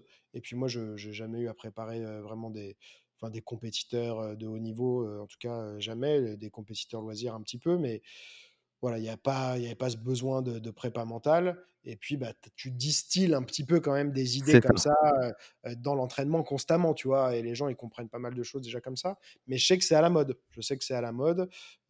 et ça peut aider parfois certaines personnes. Donc, c'est pour ça que je te, je te posais la question, quoi. Non, non, oui, c'est à la mode euh, et ça peut aider quand c'est bien fait. je dirais juste, attends, moi, ils nous avaient payé une formation. Je, travaillais au Crêpes de France. Ils nous avaient payé une formation. Ils avaient fait, venir des mecs de l'INSEP. On avait passé deux, trois jours euh, sur cette formation et euh, j'avais trouvé ça un petit peu creux, quoi. C'est, mmh. Parfois, c'est un petit peu creux. Il faut faire attention, mais c'est comme les formations de préparation physique. Il y en a des très, très bonnes et puis il y en a qui sont un petit peu creuses. Euh, donc c'est comme tout, il faut aller chercher ce qui est bon, il faut avoir une réflexion globale et à partir de ce moment-là, à partir du moment où, où, le, prépa physique ou le prépa mental, il n'arrive pas sur le... Le boss dans une salle, c'est l'entraîneur. Le boss, mmh. c'est l'entraîneur. Et puis ensuite, le reste, c'est des, compléments. C'est des gens qui viennent apporter une, une, expertise et un savoir complémentaire. Mais il faut jamais oublier que le boss, c'est l'entraîneur, puisqu'on s'entraîne pour combattre. C'est lui le boss. Euh, J'en profite, comme tu parles de préparation physique, pour partir un peu sur ce mmh. sujet-là. parce que, tu vois, par exemple, je vais te donner un, exemple. J'avais, quand j'avais été en vacances en Thaïlande, j'étais passé au Fairtex Gym. J'avais vu Yotsen Klai s'entraîner. Et en termes de prépa physique, du point de vue de quelqu'un qui connaît un minimum la prépa physique, il faisait absolument n'importe quoi. Mmh. enfin, ça n'avait, ça n'avait aucun sens. Je l'ai vu faire des. Moi, j'ai une certaine expertise en kettlebell et tout. Je l'ai vu faire faire des kettlebells. C'était n'importe comment. Il savait pas faire un swing, machin tout. Le mec est un grand champion, tu vois. Mmh. Et tu voyais que sa prépa physique, c'était bon, c'est lui qui se faisait son truc un peu comme ça. Et on sait que souvent, d'ailleurs, les boxers taille, même à très haut niveau, euh, ils font beaucoup de courses ils font de la corde, ils font du sac, des PAO, euh, du clinch, des sparring. Euh, et voilà, en fait, euh, il n'y a, pas une, a pas une complexité de prépa physique. Et pourtant, ils performent bah, plutôt bien. Parce qu'il n'y a pas beaucoup de mecs qui arrivent à rivaliser avec eux. Il y en a un peu, mais c'est pas spécialement sur le physique, en tout cas, qui font la différence non plus. Tu vois rarement des tailles qui sont complètement cramées. tu vois, ils tiennent la route, quoi, en général, physiquement, quoi. Alors, je vais dire ils savent bien économiser. Exactement. C'est là où je vais te mettre le bémol. C'est que comment un étranger bat un taille, comment un étranger bat un taille en lui mettant une grosse pression, un gros débit. Et c'est comme ça que les Hollandais ont fait. C'est comme ça que bah, les Français font en général. Quand tu vois un Français qui, qui surclasse un taille, c'est parce qu'il a commencé le combat, gros débit, il met la pression et en fait, il, il évite le taille d'être sur son rythme euh, linéaire, lent et d'accélérer sur les derniers rounds. Donc, je dirais le seul défaut de leur préparation physique, c'est la capacité à produire beaucoup d'énergie dès le début du combat, mmh. euh, parce que c'est pas leur style, parce que c'est pas comme ça qu'ils font, parce que les paris en Thaïlande ne sont pas basés là-dessus. Il y a que les derniers rounds qui comptent, donc forcément c'est différent. Euh, mais oui, mais pourquoi? Si tu me poses la question de pourquoi, euh, de mon point de vue, pourquoi Je voulais te lancer un peu sur ça parce que il y a toujours une école, et moi je suis mitigé.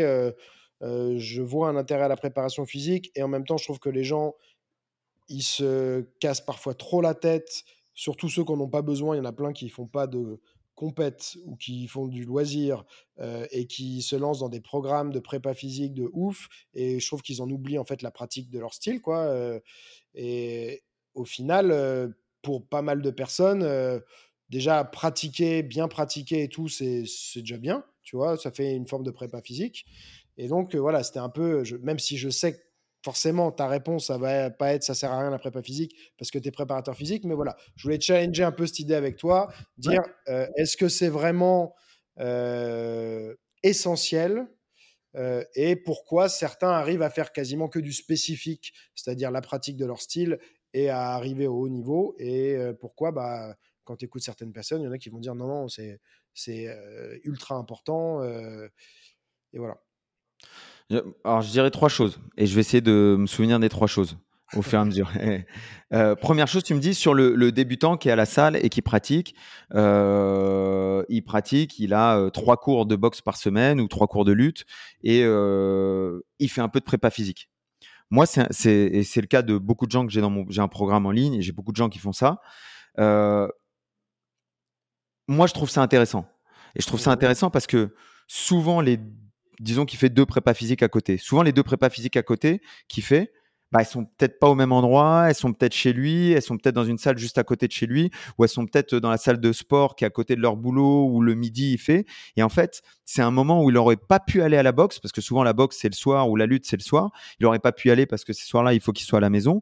Mais par contre, il a un moment dans la journée où il peut faire quelque chose qui va l'améliorer, qui va faire qu'il se sente mieux et qui va euh, lui laisser une marge de progression. Premier point, le timing, l'emploi le, du temps.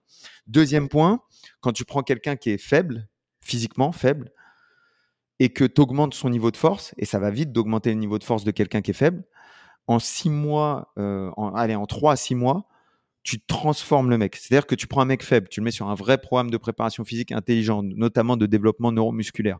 Tu te focuses sur le développement neuromusculaire et tu le rends. Tu le fais passer d'un squat où le mec il a jamais de squatté sa vie et puis six mois après il est à 1,5 fois son poids de corps au squat. Dans sa pratique, c'est un autre homme. C'est-à-dire que quand il mmh. pratique, il tourne avec les mecs, il hallucine sur la différence qu'il y a dans, son niveau athlétique, etc. Je parle pas d'un mec qui a toujours été fort, musclé, toujours été doué dans les sports. Non. Je parle d'un mec lambda qui est un peu faible. Tu le rends fort, tu métamorphoses sa vie. C'est vrai, toutes les activités physiques qu'il va faire, il va être d'un seul coup beaucoup plus doué. Donc là, c'est un point sur lequel je trouve ça génial. Ça, c'était le premier point. Si on va sur les boxeurs taille, je mettrais, euh, je dirais, là, on parle de, volume de pratique. Les boxeurs taille, ils ont compris, OK, il faut quoi en boxe taille avant tout? C'est un sport qui est basé sur l'endurance et l'endurance d'impact, l'endurance de, vitesse. C'est du striking globalement. le striking, c'est de la vitesse. Donc, tu as de l'endurance de vitesse. Et donc, ou de puissance, tu peux appeler ça. Et donc, euh, l'endurance, il la développe avec euh, les nombreux footings qu'ils font tous les matins où en fait ils, sont en train d'augmenter constamment leur VO2 max. Donc les mecs à la fin ils arrivent à, une VO2 max de malade parce qu'ils ont fait un ou deux footings par jour depuis toujours et puis ils cavalent, ils cavalent, ils cavalent. Premier point. Et puis deuxième point, comme ils accumulent des tonnes d'heures d'entraînement tous les jours, je sais pas, 6 heures d'entraînement par jour euh, depuis leur plus jeune âge et qu'en plus ils font beaucoup, beaucoup, beaucoup, beaucoup de combats. Eh ben, ils ont une spécificité. la spécificité, c'est l'élément numéro un de la progression d'une pratique euh, mmh. spécificité. C'est-à-dire, je veux apprendre à faire du vélo, euh, je veux apprendre à faire du piano. Est-ce que je joue au piano souvent ou est-ce que je fais de la guitare pour m'apprendre à faire du piano? Bah, Eux, ils font mmh. beaucoup, beaucoup de piano. Et donc, au mmh. final, ils n'ont pas besoin d'apprendre euh, le solfège et autre chose à côté parce qu'ils font tout le temps du piano. Et donc, ils sont forts en piano parce qu'ils font tout le temps du piano, ce qui est logique. donc, sur les tailles, ils ont, si tu veux, on peut. Ce qui est difficile à comparer, c'est que on compare un volume d'entraînement qui est peut-être 2, 3, 4 fois supérieur entre les tailles et les Européens. Et les Mmh. Européens, ils compensent ce- cette absence de volume d'entraînement justement par de la préparation physique, par un rythme plus soutenu et peut-être, peut-être parfois par des euh, entraînements un petit peu plus euh, euh, stratégiques, un petit peu plus euh, guidés, un petit peu plus précis. Euh, Mm. Peut-être. Donc ça, je dirais, c'est sur la boxe taille. Et puis après, dernière chose que je dirais, dans les sports qui montent et dans, et dans les sports qui sont au plus haut niveau, euh, globalement, tu vois, j'allais dire un truc et je me suis rattrapé moi-même. J'allais dire, t'as pas de mec qui fait pas de prépa physique. C'est vrai que t'as pas de mec qui fait pas de prépa physique, mais en même temps que ça, c'est vrai que tu as des mecs qui sont tellement des, des, des genetic freaks, qui sont tellement Mm. des, des, des, des créatures euh, ultra puissantes, performantes euh, d'un point de vue génétique et que, euh, quels que soient les entraînements qu'ils font, ils progressent musculairement, d'un point de vue cardiovasculaire, etc., que euh, ils arrivent à performer dans ces sports-là. Mais quand même, tu regardes le football de haut niveau, tu regardes le football US de haut niveau, tu regardes le cyclisme, tu regardes, t'as pas de sport comme ça dans lequel t'as pas de préparation physique. Il Ouais, faut pas vois, oublier. exemple, pour juste euh, rebondir un peu sur ça, je, je pense à un exemple. Ouais. Euh, si tu regardes un peu l'histoire de la boxe, tu vois que avec le- le- l'arrivée, le, développement du fitness, euh, du golden age de bodybuilding et tout, il y a des boxeurs un peu plus, un peu plus tard, on va dire plutôt, on va dire, je pense, début des années 80, qui ont commencé à se mettre à avoir une prépa physique euh, muscu, tu vois. Mais avant ça, tu as énormément, du, du coup, de, de grandes figures de la boxe qui, je pense, ne seraient peut-être parfois supérieurs à pas mal de boxeurs aujourd'hui qui ne faisaient pas d'autre prépa physique que de courir, de la corde à sauter, du sac et tout ça. Tu vois, les, bon, si on prend Mohamed Ali, c'est assez facile, c'est le plus connu, tu vois, mais quand tu vas regarder dans, même si on remonte à plus loin, il y a Rocky Marciano, tu as les, le Sugar Ray Robinson, après tu as Sugar Ray Leonard, tu as les, les, les Four Kings, là, donc Duran, machin, tout ça. Tu, moi, j'ai regardé plein de trucs sur leurs entraînements, tu les vois pas sou- soulever le, le moindre poids, hein, la plupart du temps. Mm, mm, mm. Tu vois, ils font du poids de corps, un peu des trucs comme ça, mais enfin, ils boxent énormément. Ils sont plus proches des tailles, c'est-à-dire footing, sac, euh, b- voilà, euh, enfin, le spécifique, euh, pas mal de spécifiques, à part le footing. Et pourtant, à l'époque, c'était des 15 rounds et pas des 12 rounds. Les mecs, ils terminaient souvent le 15e round euh, quasiment comme le premier. Euh, Sur l'endurance, c'est pas étonnant parce que leur, leur, leur entraînement, c'était de la préparation physique spécifique sur l'endurance. Donc sur l'endurance, c'est pas étonnant. Maintenant, si on parle sur l'aspect puissance de frappe, vitesse de frappe, etc., je pense que euh, tu prends un mec comme Canelo, physiquement prêt, euh, tu Mhm. mets l'équivalent de Canelo euh, d'il y a 20 ans, d'il y a 30 ans, il y a 40 ans, c'est compliqué pour lui. Parce que Ouais. physiquement, c'est pas le même physique. Je vais te prendre un exemple simple. Tu prends un footeux moyen des années, même euh, 98, quand on a gagné la Coupe du Monde. Tu Mhm. regardes un footeux moyen de cette époque, tu regardes un footeux moyen aujourd'hui, la différence de masse musculaire, la différence de vitesse de jeu, tu t'en rends pas compte parce que tout le monde joue plus vite. Mhm. Mais la vitesse de jeu n'a rien à voir. Et, euh, je crois qu'en NFL, la, la différence de poids, elle est de 20 ou 30 kilos pour les mêmes postes. Euh, et aujourd'hui, ce qu'on sait, c'est des études qui sont, qui sont passionnantes. Il y a des études, par exemple, qui sont sorties sur les sprinters. Ils prennent 10 sprinters, euh, 5 qui font le 100 mètres en 10, euh, 10, 10, ok, 10 secondes et 10 centièmes, et 5 qui le font en 10, 0, 0. 10, 10 et 10, 0, 0. Ils comparent les masses musculaires. Non seulement les sprinters qui font en 10, 0, 0, ils ont plus de muscles d'un point de vue global, c'est-à-dire ils sont plus lourds, ils sont plus musclés d'un point de vue global. Et en plus de ça, si tu compares le muscle fessier qui est propulseur pour la course, Mm. ils ont systématiquement ceux qui courent plus vite. Il y a une corrélation de 0,9, enfin de 90% entre la taille du muscle fessier et la vitesse de course sur le 100 mètres.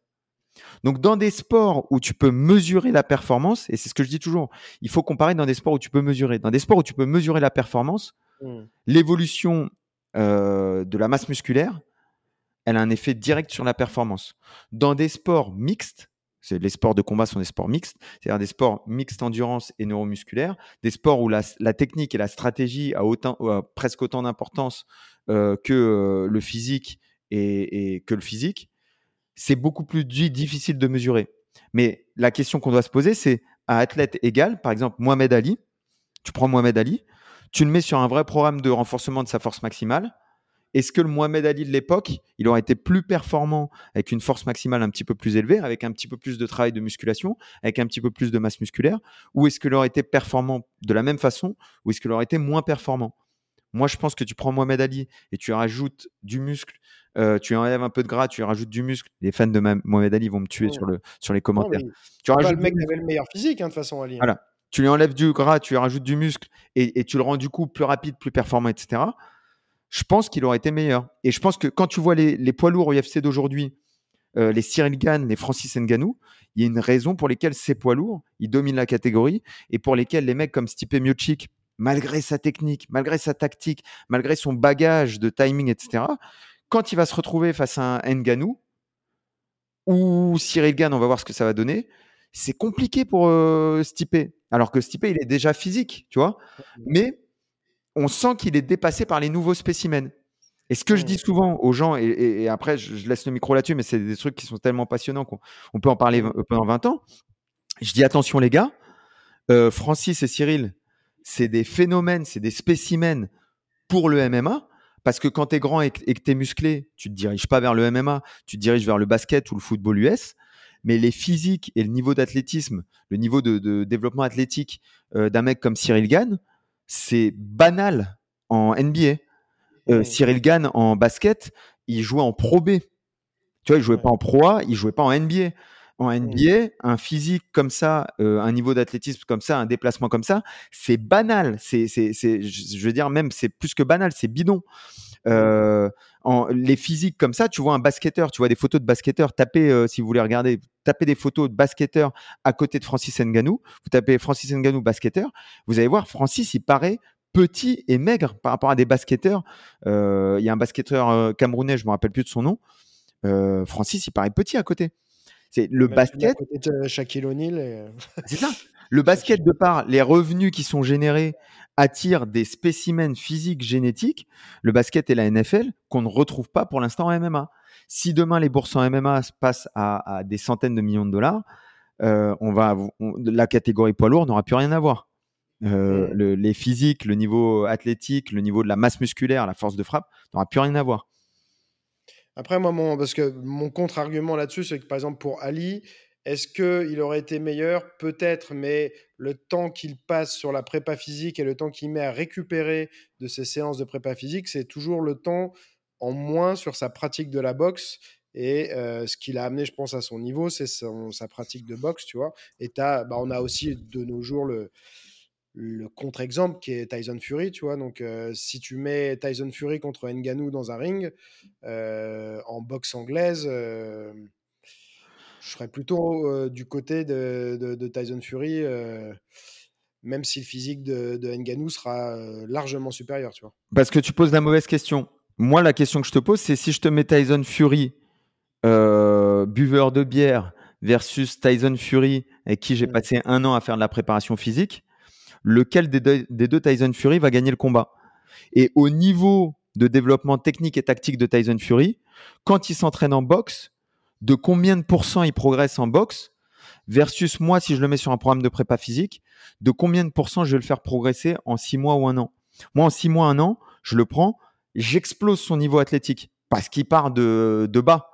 Euh, euh, d'un point de vue masse musculaire, d'un point de vue force maximale, il, il part certainement de bas. Donc j'explose son niveau athlétique. Toi, tu le prends en boxe anglaise, bah, son niveau, il augmente de combien de pourcents en un an? 0,1%, 0,01%. Il a un tel niveau de boxe anglaise que son niveau, il augmente plus beaucoup. Par contre, son niveau physique, on peut le faire exploser. Maintenant, si Tyson Fury il avait le niveau, euh, bah, je vais prendre l'exemple inverse en fait. Tu as, le niveau physique de Francis Ngannou, effectivement, et c'est ce qu'il dit lui-même, peut-être que bah, passer son temps à faire de la préparation physique, c'est pas la meilleure chose pour Francis Ngannou. Par contre, travailler sur le technico-tactique, développer sa lutte, développer euh, euh, ses combinaisons de boxe anglaise, son timing, sa distance, c'est un truc qui va le faire progresser énormément. Mmh. Donc nous, en tant qu'entraîneur ou préparateur, et moi c'est pour ça que j'aime bien la, vision de la performance euh, d'un point de vue systémique un petit peu plus reculé et d'essayer de tout regarder. Moi, mon but quand je prends un athlète, c'est de dire, OK, aujourd'hui, pour toi, quel est ton facteur le plus limitant? C'est-à-dire que quel est le facteur sur lequel, quand je vais dépenser de l'énergie sur ce facteur, il va me rapporter le plus d'argent? Pour chaque minute dépensée sur, sur ce facteur-là, je vais avoir le, gain qui va être le plus élevé. Et, ça, c'est mon but, c'est de trouver ce facteur-là. Mmh. Ok, ça se tient. Ça se tient, ça se tient. tu parlais de neurotraining un moment? Non, je disais neuromusculaire. Mais on peut parler de neurotraining si tu veux.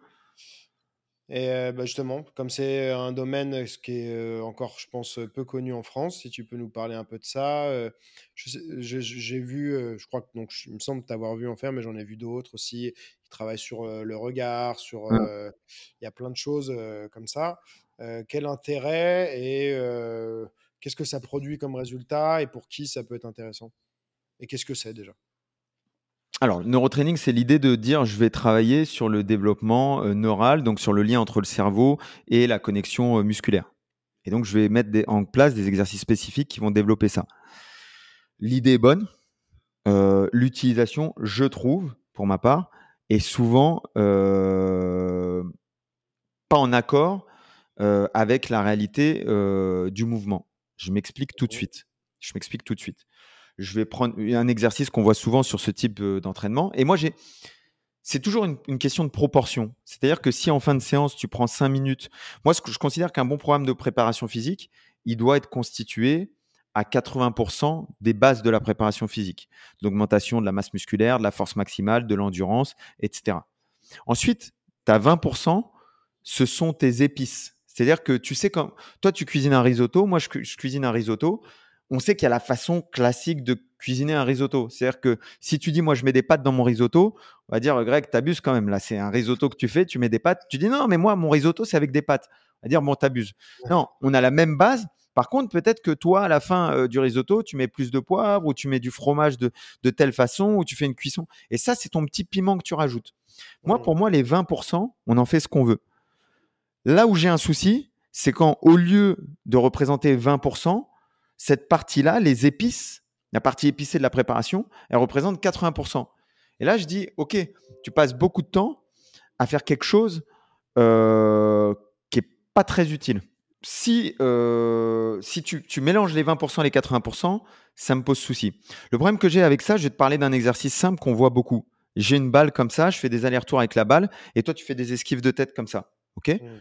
Si tu fais cet exo pour développer la mobilité du tronc, magnifique. Ok, c'est un exo. Tu développes la mobilité du tronc. On le fait. C'est pour moi, c'est pas neuromusculaire. Hein, c'est juste en fait musculaire. Tu es en train de développer ta mobilité du tronc. Voilà, c'est magnifique. C'est ce qu'on faisait avant avec la corde. Tu passais en dessous la corde. Les, boxeurs ont, toujours fait ça. Ok. Si tu me dis que quand tu fais cet exo, c'est pour travailler l'esquive que tu vas mettre en combat et le coup d'œil, j'ai un problème avec ça.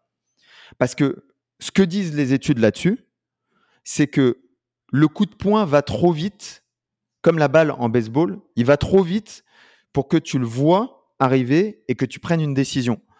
Donc, mmh. un bon boxeur, il n'attend pas le coup de poing pour prendre une décision. Un bon boxeur, il a vu à l'inclinaison de la hanche, au regard, à l'inclinaison du truc, il a vu ça. Et ça, ces indices-là, tu ne les as que dans le combat, tu ne les as que dans le sparring. C'est pas cet indice-là, comme tu dis, tu n'as pas, pas de génie de l'esquive euh, qui euh, dit ah ouais, moi je suis un génie de l'esquive parce que j'ai beaucoup travaillé avec la balle. Ça n'existe pas. Mmh. Les génies de l'esquive, tu leur dis comment comment tu as travaillé ce coup d'œil? Bah, j'ai travaillé ce coup d'œil euh, avec euh, les sparring que j'ai fait. Et quand tu fais du sparring souple et que tu en fais beaucoup, c'est ce que font les tailles depuis toujours. Ils font beaucoup de sparring souple où ils s'amusent. Et eh ben, ils peuvent du coup multiplier les sparring. Ils peuvent faire des heures de sparring parce que les sparring sont pas violents, ils sont souples. Et du coup, ils développent le coup d'œil. Donc, mon problème par rapport au neuro, au, au neurotraining, de manière générale, c'est la prétention d'un transfert de capacité entre cet exercice de neurotraining et ce qui se passe en combat. Moi, je préfère la plupart du temps, la plupart du temps, il y a des choses qui peuvent être intéressantes, il y a un côté ludique qui peut être intéressant, mais la plupart du temps, je préfère en salle de préparation physique augmenter le potentiel de mon athlète, augmenter le potentiel énergétique, de force, de puissance, d'endurance. J'augmente tout ce potentiel et de l'autre côté, pendant l'entraînement, j'utilise ce potentiel dans les conditions très spécifiques du combat. Et là, je peux mettre des thèmes qui simplifient ou qui euh, complexifient la situation. C'est ce qu'on disait au tout début. C'est-à-dire que bah, le plus complexe, c'est un combat de MMA. puis je peux réduire cette complexité jusqu'à une situation de cage control dans lequel tu commences en single leg. J'isole cette situation parce que je veux travailler spécialement sur cette situation. Mmh. Mais j'ai développé les caractéristiques physiques d'un côté, je les, je les transfère dans le très spécifique.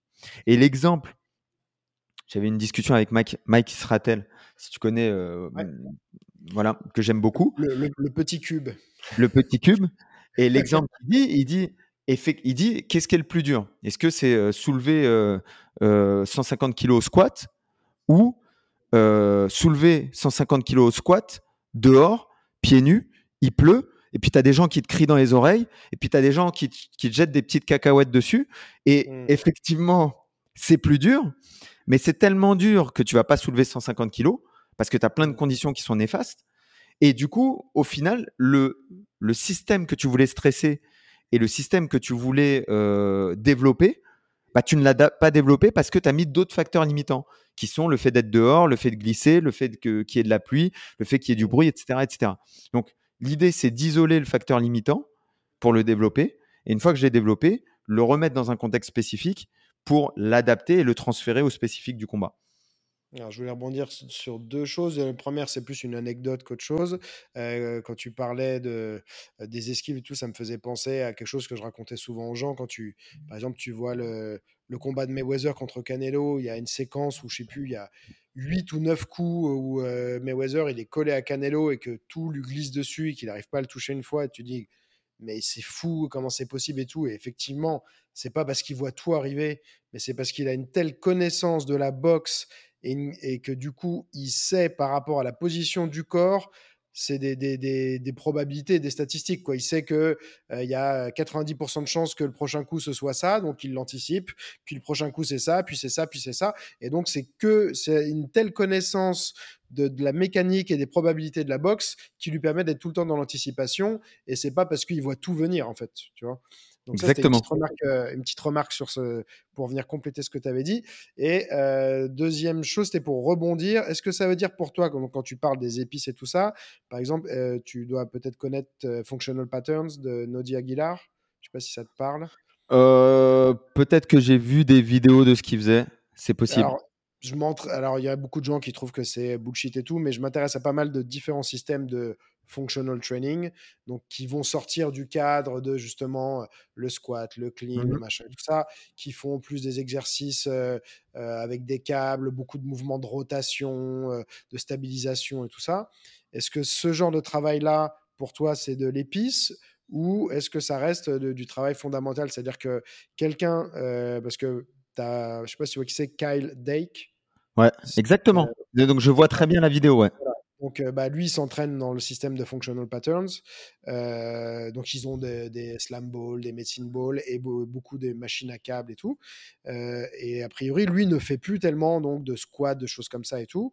Il y, a, tout un, on va dire, euh, une mésentente sur ça. Il y a des gens qui vont te dire que euh, tout ce qui est powerlifting et tout, ça, a un impact négatif sur euh, l'athlétisme, enfin les capacités athlétiques. D'autres qui vont dire non, que ça les renforce. Mais donc, toi, tu considères ce genre de système comme des épices ou comme une fondation? Pour moi, c'est clairement un épice. Et je vais revenir sur deux points. Le premier point, tu as dit l'haltérophilie. Est-ce que ça renforce ses qualités? Est-ce que ça les amenuise, etc. Anecdote, pure anecdote. À l'INSEP, ils faisaient des tests de sprint sur des distances qui étaient courtes, 50-60 mètres. Et donc, ils prenaient les cyclistes, ils prenaient les sprinteurs et ils prenaient les haltérophiles. Et ils disaient sur 50 mètres, on va voir qui va le plus vite. Si je te dis que sur 50 mètres, avec des techniques atroces de course, les haltérophiles battaient certains sprinteurs. Hmm juste de par l'énergie qu'ils sont capables de générer sur 30, 40, 50, 50 mètres. Tu, dépasses ça, la technique est trop importante. Mais ils sont capables parce qu'ils dégagent une puissance de fou. Donc, premier point, est-ce que ça développe les capacités athlétiques? Je pense que ça, il n'y a pas de doute là-dessus. Deuxième point, est-ce que, euh, euh, est-ce que je préfère affronter un mec qui a fait toute sa vie euh, des rotations de câbles, etc. Je parle à entraînement égal. Hein. Le mec qui fait de la lutte, il a le même niveau de lutte, etc. Et à côté de ça, c'est deux séances de préparation physique. Toute sa vie, il a fait euh, functional training, donc il a fait euh, de la rotation d'élastique, etc., etc., du jeté de balle et, euh, des choses comme ça. Ou toute sa vie, il a développé ses capacités athlétiques avec des mouvements complexes, d'haltérophilie, de force athlétique, du travail de piste, d'explosivité, de la pliométrie, etc. Est-ce que je préfère affronter numéro un qui a passé du temps en salle ou numéro 2 qui a passé du temps avec des médecines ball, etc. Je te, je te garantis que j'ai envie d'affronter le deuxième plutôt que le premier. Parce que le, premier, j'ai peur de lui. Tu vois, le mec, il a tellement monté ses capacités athlétiques que j'ai peur de lui. Troisième chose. juste, je te coupe quand même parce que le contre-exemple, justement, c'est quand même Kyle Dake. Qui, non, justement, euh, j'arrive dessus. Greg, j'arrive dessus. Ah, si tu, si tu m'attends, j'arrive dessus. Troisième chose, et encore une fois, j'aime bien revenir à ce qui se mesure. Dans quel sport, dans quel sport où on mesure les choses, dans quel sport où on mesure une distance, une vitesse, un temps, euh, un, saut en longueur, une, épreuve d'haltérophilie, euh, un lancer de marteau, un lancer de javelot, euh, un sprint, dans quel sport où on mesure, même le crossfit, les gens font du functional training. Ces mouvements-là, on ne les voit pas dans des sports où tu mesures quelque chose.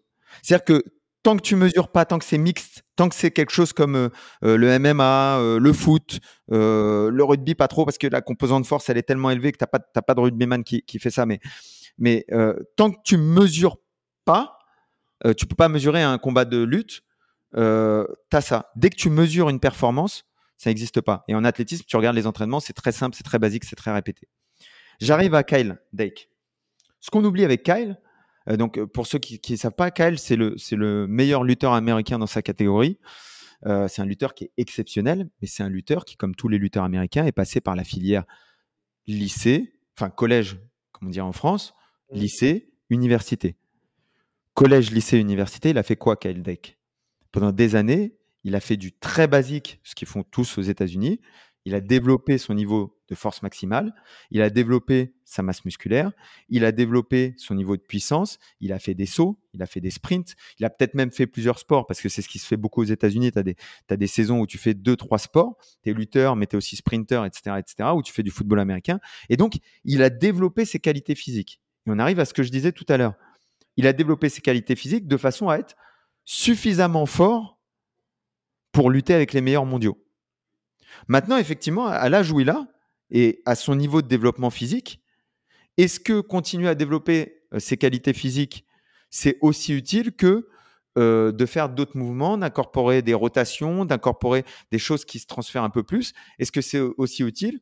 Bah, Peut-être moins, mais il ne faut pas oublier que aujourd'hui, il se permet de faire ça après avoir pendant des années développé des choses. C'est pas Kyle Dake, c'est pas un produit du fonctionnal, du euh, je sais pas comment elle s'appelle la formation. Functional euh, patterns. Voilà. Kyle Dake, c'est pas un produit du functional pattern. C'est un mec qui a fait, c'est un produit de la préparation physique typique américaine et on sait que c'est très typique aux États-Unis, qui, une fois qu'il avait développé ses qualités physiques, est passé au functional pattern. Et donc là, bah, combien de pourcents du niveau athlétique, physique de Kyle Dake est dû à son passé et combien de pourcents est dû au functional pattern. Et c'est là où je dis, c'est c'est pas le functional pattern, c'est tout acheté et c'est tout nul. Mais c'est, pour moi, c'est un épice que tu rajoutes sur une fondation qui est solide.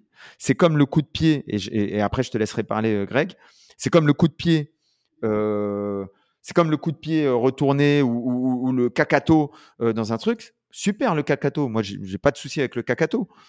Mais est-ce que tu as formé tout un style autour du kakato ou est-ce que tu as formé un style à partir de déplacement, d'anticipation de distance, de construction et dans ce style, tu rajoutes l'épice, c'est-à-dire toi tu as un coup de pied particulier, c'est le kakato et ça tu peux le placer à tel moment. Voilà comment moi je conçois la chose sur la préparation physique et sur l'entraînement parce que pour moi c'est assez similaire. Dans les deux, tu as des bases solides et puis tu as des épices que tu rajoutes. Je sais pas, le back fist, pour moi c'est un épice. Le kakato, c'est un épice. Celui qui construit un style autour du back fist et du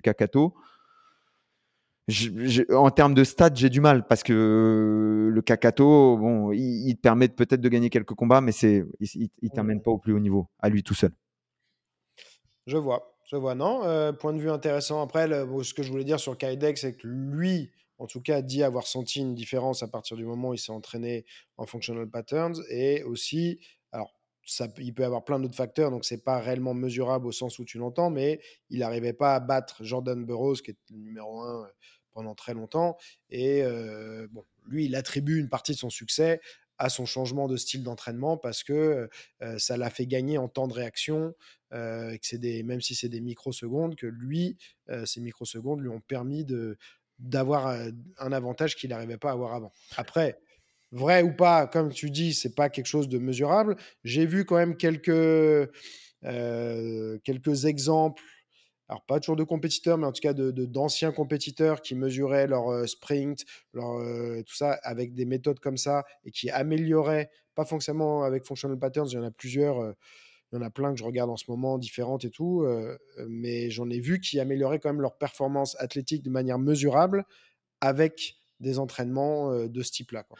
Non, mais qui, qui améliorait, ça, j'ai j'ai- j'ai pas de doute là-dessus. Tu peux améliorer. J'ai dit qu'il construit, c'est-à-dire que l'athlétisme, c'est c'est un sport qui est mature. C'est un sport qui a tellement d'années que c'est très mature. Donc, tu regardes les techniques d'entraînement qui permettent d'arriver au haut niveau dans, les, dans, dans- dans tout ce qui se mesure, elles sont relativement similaires. T'as pas, en athlétisme, tu n'as pas un mec qui arrive et qui dit euh, Je vais révolutionner. Pourquoi? Parce que s'il dit Je vais révolutionner, on va dire Ok, on va voir combien tu fais en termes de chrono. Et le mec, Ouais. il fait pas, donc euh, ils n'existent pas. Ces mecs-là n'existent pas en athlétisme.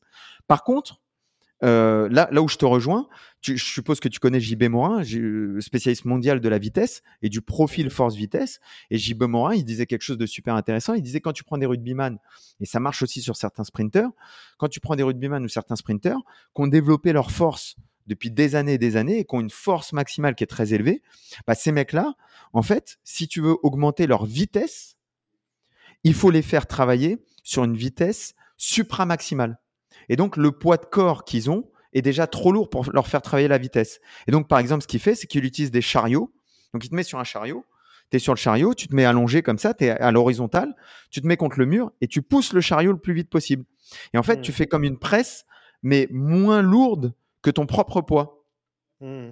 Et donc, quand tu prends des mecs qui sont déjà très très forts, mais qui sont déjà très très forts, et que tu les rends plus rapides avec du développement de la, euh, vitesse, avec de- du travail de survitesse, de la vitesse supramaximale, effectivement, tu les rends plus rapides.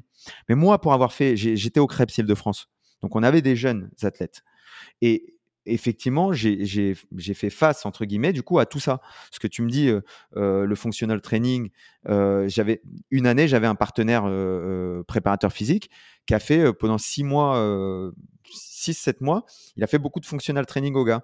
Donc, par exemple, il les faisait monter sur des Swiss balls, et puis au début, ils n'y arrivaient pas, puis après, ils montaient avec les genoux, puis après, ils montaient debout, puis après, ils tenaient debout, etc.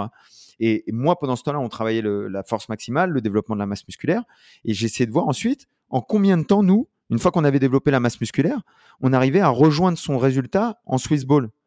Mais Hmm. c'était effarant. Mais c- c'était choquant. C'est-à-dire que ce qu'il avait passé des mois à faire avec le Swiss ball, nous, en deux séances, on le faisait. Et lui, par contre, pour rattraper le travail qu'on avait fait pendant des mois sur la force maximale, ça lui- il ne pouvait pas le rattraper. Tu ne rattrapes pas ce travail-là en deux séances. Et Hmm. quand on a, on a fait les profils force-vitesse, on a, fait- on a fait pour tous les volleyeurs euh, que j'avais. Donc, j'avais les, les féminines et les, et les masculines. Et les masculins, pardon. Euh, déjà, ce que tu voyais simplement, tu augmentes la force maximale, tu augmentes la hauteur de saut. Et la, la corrélation, elle est linéaire. Tu augmentes la force maximale, tu augmentes la hauteur de saut. Et après, les entraîneurs m'ont dit on aimerait bien que tu fasses des profils force-vitesse. Donc, on a fait des profils force-vitesse. Ce qu'on a eu comme résultat, sur l'ensemble, donc sur, euh, sur euh, je pense, on a testé 30 personnes. Sur 30 personnes, on a eu une fille sur lequel son profil force-vitesse indiquait que pour elle, il fallait qu'on travaille un petit peu plus la vitesse que la force. Mm. Mais globalement, sur 99% de la population, quand tu augmentes la force, tu augmentes les résultats. Quand tu augmentes la masse musculaire, et donc le rapport poids-puissance, tu augmentes la puissance. Et puis, plus tard, quand tu as atteint un niveau de force qui est suffisant, effectivement, tu peux aller sur des exercices plus de développement propre de la puissance ou des exercices, comme tu dis, bah, de rotation. Et peut-être que Caltech, si pendant longtemps il a fait des exercices euh, bilatéraux, du squat, avec euh, des vitesses assez lentes, et d'un seul coup il s'est mis à travailler avec des vitesses plus rapides, avec des exercices de rotation et du lancer, des exercices balistiques qu'il n'avait pas fait, et ben peut-être qu'effectivement, quand il a fait ça, il a gagné soudainement. Mais moi, ce que je dirais, c'est qu'un bon programme, ils auraient mis 80% du développement athlétique dont je te parle, du sprint, du saut euh, en longueur et en hauteur, euh, du, de la force athlétique, de l'altéro et du développement de l'endurance générale et spécifique. Ils auraient mis 80% de ça et 20% du temps, ils auraient mis du balistique, du lancer, du functional pattern, des trucs plus précis, plus spécifiques à son sport. Et là, on aurait un développement plutôt homogène sur l'ensemble de la pratique. Moi, en tout cas, c'est ce que j'essaye de tendre vers ça. Donc, tu as 20% d'épices, 80% de trucs. Encore une fois, ce qui me gêne, c'est quand on a 80%, 20%. Ouais, parce que tu vois, je sais qu'alors l'argument beaucoup, euh, moi j'ai j'ai pas les stats donc je peux pas savoir si c'est vrai ou pas, mais ce qu'ils mettent beaucoup en avant, c'est que euh, il y a une augmentation ou euh, beaucoup de cas, on va dire, de blessures de sans contact. Ils appellent non-contact injuries en anglais du coup. donc de blessures qui ne devraient pas avoir lieu, tu vois, un, sprinter qui, qui, bah, qui, qui, fait son sprint et qui se claque l'ischio, plein de choses comme ça, donc où c'est Bien sûr, ils excluent tous les trucs où il y a un contact. football mmh US, tu te fais rentrer dedans, tu te blesses. Bon, bah, le genou a, sauté. Ça, voilà, c'est le contact qui est la, raison. Mais des blessures comme ça, sans contact, eux, ils attribuent ça beaucoup à, à donc, à l'entraînement, on va dire, de, d'altéro, de, choses comme ça. Et autre argument. Mais comment? Comment ils attribuent ça au, à l'altéro? Ils attribuent ça qu'en fait, pour eux, ça crée des schémas moteurs qui ne sont pas ceux qu'on réplique ensuite dans son activité, euh, qu'on est beaucoup sur les talons, euh, qu'il n'y a pas justement tout le travail de rotation, euh, qui a voilà, en fait c'est toujours sur le plan sagittal et, c'est pour ça ça me fait venir amener sur mon deuxième point. c'est un peu l'exemple que tu donnais de Israël avec tu soulèves ton squat dans des bonnes conditions et ton squat sur une surface mouillée. Est-ce que réellement d'améliorer la force de son squat ça va. Est-ce que ce serait pas justement un peu la même chose au moment où tu vas te retrouver dans ton double leg et que tu dois soulever le mec, t'es pas du tout dans les mêmes conditions. Euh, le poids de la personne n'est pas du tout euh, euh, équilibré de la même manière. Donc il y a plein de choses que tu vas, tu, plein de muscles que tu vas devoir utiliser qui vont être différents. La position de tes appuis peut pas être la même. il va y avoir de la rotation, il va y avoir un changement de direction. Et donc l'argument contre les méthodes un peu traditionnelles, je dis pas que c'est pas bien, mais je, te, je me fais l'avocat du diable, mmh. c'est tu parlais des rotations, très peu de travail de rotation, tout euh, sur le même plan et euh, finalement assez éloigné du contexte de la pratique que c'est censé améliorer. C'est le but? Parce que la pratique, à un moment, elle, limite ta progression sur ces facteurs-là. Sur le développement de la force maximale, par exemple, elle limite ta progression. Donc, tu dois isoler ce facteur pour développer la force maximale, développer la masse musculaire. Et ensuite, la pratique, parce que le, squat n'est jamais isolé du takedown. C'est-à-dire que tu fais squat deux fois par semaine, mais trois, quatre, cinq, six fois par semaine, tu fais lutte. Donc, en squat, quand tu fais ton squat, tu développes euh, ta coordination inter et intramusculaire tu développes la coordination entre les différents muscles pour produire de la force, tu contractes un maximum d'unités motrices, tu fais en sorte de devenir plus fort. Et ensuite, quand tu arrives dans, dans, la pratique, c'est là que tu travailles le changement de direction. C'est comme la révision d'un contrôle. Quand tu révises ton contrôle, tu le révises dans les meilleures conditions. Tu, tu, te mets pas un stress de ouf, tu te mets pas la télé, tu te mets pas, tu, fais la meilleure condition de révision du contrôle. Et puis ensuite, quand tu arrives à l'examen, effectivement, parfois c'est un peu plus dur, c'est pas exactement la même question, mais comme tu as augmenté ton potentiel de connaissance, bah, c'est plus facile le jour de l'examen. Ça, c'est le premier point. je voulais juste revenir sur les stats parce que tu m'as dit, euh, j'ai pas les stats dessus. Il y a un moment, il faut, il faut être capable d'opposer la théorie, ce que quelqu'un pense, et, la pratique de ce qu'on voit, ce qu'on observe sur le, terrain. Tu peux te dire, oh, effectivement, de faire des mouvements comme ça, ça peut provoquer des blessures si tu regardes les, revues de littérature, tu te rends compte que la pratique euh, de, du renforcement musculaire d'un point de vue général, sans même spécifier, ouais, toi tu fais de la force max, toi tu utilises le squat, la pratique du renforcement musculaire d'un point de vue général qui est pratiquée, elle diminue le risque de blessure, elle n'augmente pas, elle diminue le risque de blessure. Et de beaucoup, c'est une des meilleures façons de diminuer le risque des blessures. Ensuite, si tu regardes vraiment qu'est-ce qui cause les blessures, et ça je suis sûr que tu as déjà regardé, tu as déjà tu as déjà eu la curiosité d'aller regarder. Quand tu regardes, la charge de travail, c'est le facteur numéro un de création des blessures. Charge de travail, c'est finalement quelle est la capacité de résistance de mon tissu, de je sais pas, de mon ischio, de mon de mon de mon tendon du biceps, quelle est la capacité de résistance et à quel point je l'ai chargé cette semaine? Effectivement, si tu si t'es pas sur le même niveau entre ce que tu charges, tes articulations, tes tendons, tes ligaments, tes muscles et ce que ton corps est capable d'accepter, tu as une blessure. Mais c'est pas un mouvement mal effectué qui provoque une blessure. C'est mmh un ensemble de répétitions de mouvements qui vont saturer un tissu à un endroit où il n'est pas prêt à ça. Et le but, effectivement, d'une préparation physique qui est bien construite, et c'est pour ça que moi, par exemple, je prêche pour une amplitude maximale sur l'exécution des, des, mouvements, euh, parce que je veux pas justement un, demi-squat, un quart de squat, je veux un truc où effectivement on va dans la totalité de l'amplitude, parce que quand tu fais de, du, de la lutte, bah, tu peux te retrouver avec les genoux tout en bas, et je veux que tu sois prêt à ça. Euh, donc, je travaille toujours dans l'amplitude maximale du mouvement, euh, de, la possibilité articulaire de faire le mouvement, euh, parce que je veux préparer l'athlète dans la totalité du mouvement. Et effectivement, après, en combat, bah, en entraînement, on le travaille encore plus. Mais mmh. la, prévention des blessures, la prévention des blessures, on en fait un grand mot. pareil, ça, moi j'ai fait des formations à l'INSEP dessus. Mais finalement, ce que, ce que, ce que tu tires de ces formations, c'est quoi?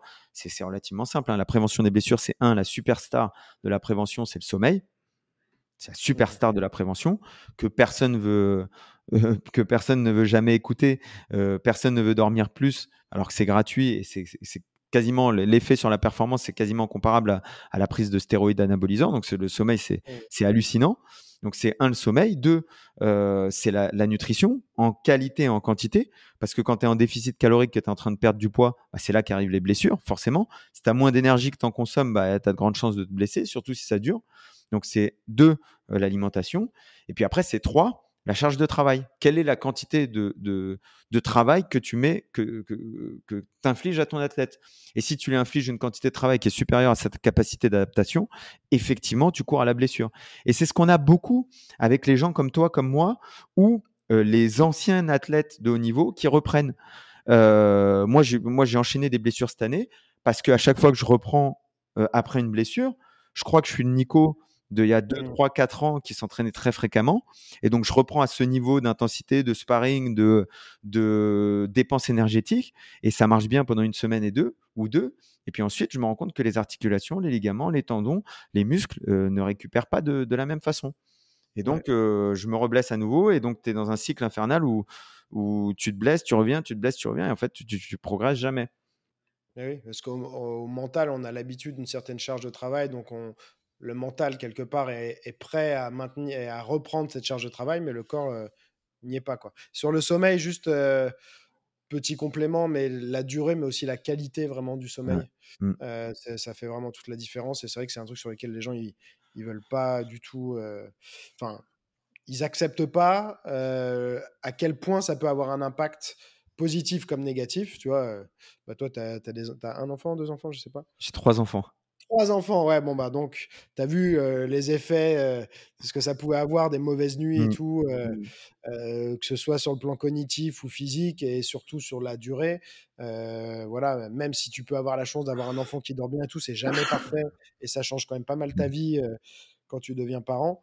Et, mais la, ouais, la qualité et tout du sommeil, il y a plein tellement de, de mécanismes qui se mettent en place pendant la nuit qui peuvent ne pas se mettre en place si bah, tu n'arrives pas à respecter certaines phases du sommeil et tout. Donc ça, ça pourra faire l'objet d'un autre, d'un autre podcast parce que je vais avoir, un, je t'avais dit, j'ai un rendez-vous dans pas très longtemps. et je t'avais dit aussi que maintenant, j'aimais bien des fois faire plusieurs épisodes plutôt que de faire un méga podcast de trois heures. Donc là, je sais que sur les sujets qu'on n'a pas abordés, que j'aurais bien aimé qu'on aborde, c'était ton approche sur tout ce qui était mobilité, mmh. souplesse, stretching, ton avis là-dessus. la nutrition, t'en as parlé.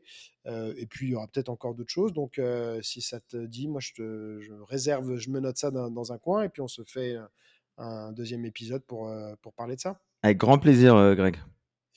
Eh ben écoute, top. C'était vraiment hyper intéressant parce que du coup, j'ai essayé de challenger certaines idées et tu as eu des bonnes réponses à chaque fois. Donc, je vais dire que Smart Fight est bien smart. Le nom est, bien trouvé. donc, non, c'était cool. C'était vraiment intéressant. J'espère que les gens ils auront trouvé ça aussi intéressant, mais j'en doute pas. Et, puis bah, voilà, si tu veux ajouter quelque chose pour la fin, tu me dis smartfight.fr si les gens veulent me, trouver sur YouTube, sur Insta, sur sur TikTok, j'ai vu que tu avais beaucoup beaucoup de monde sur TikTok. Sur TikTok, j'ai pas mal de monde, j'ai explosé sur TikTok, ouais. ouais.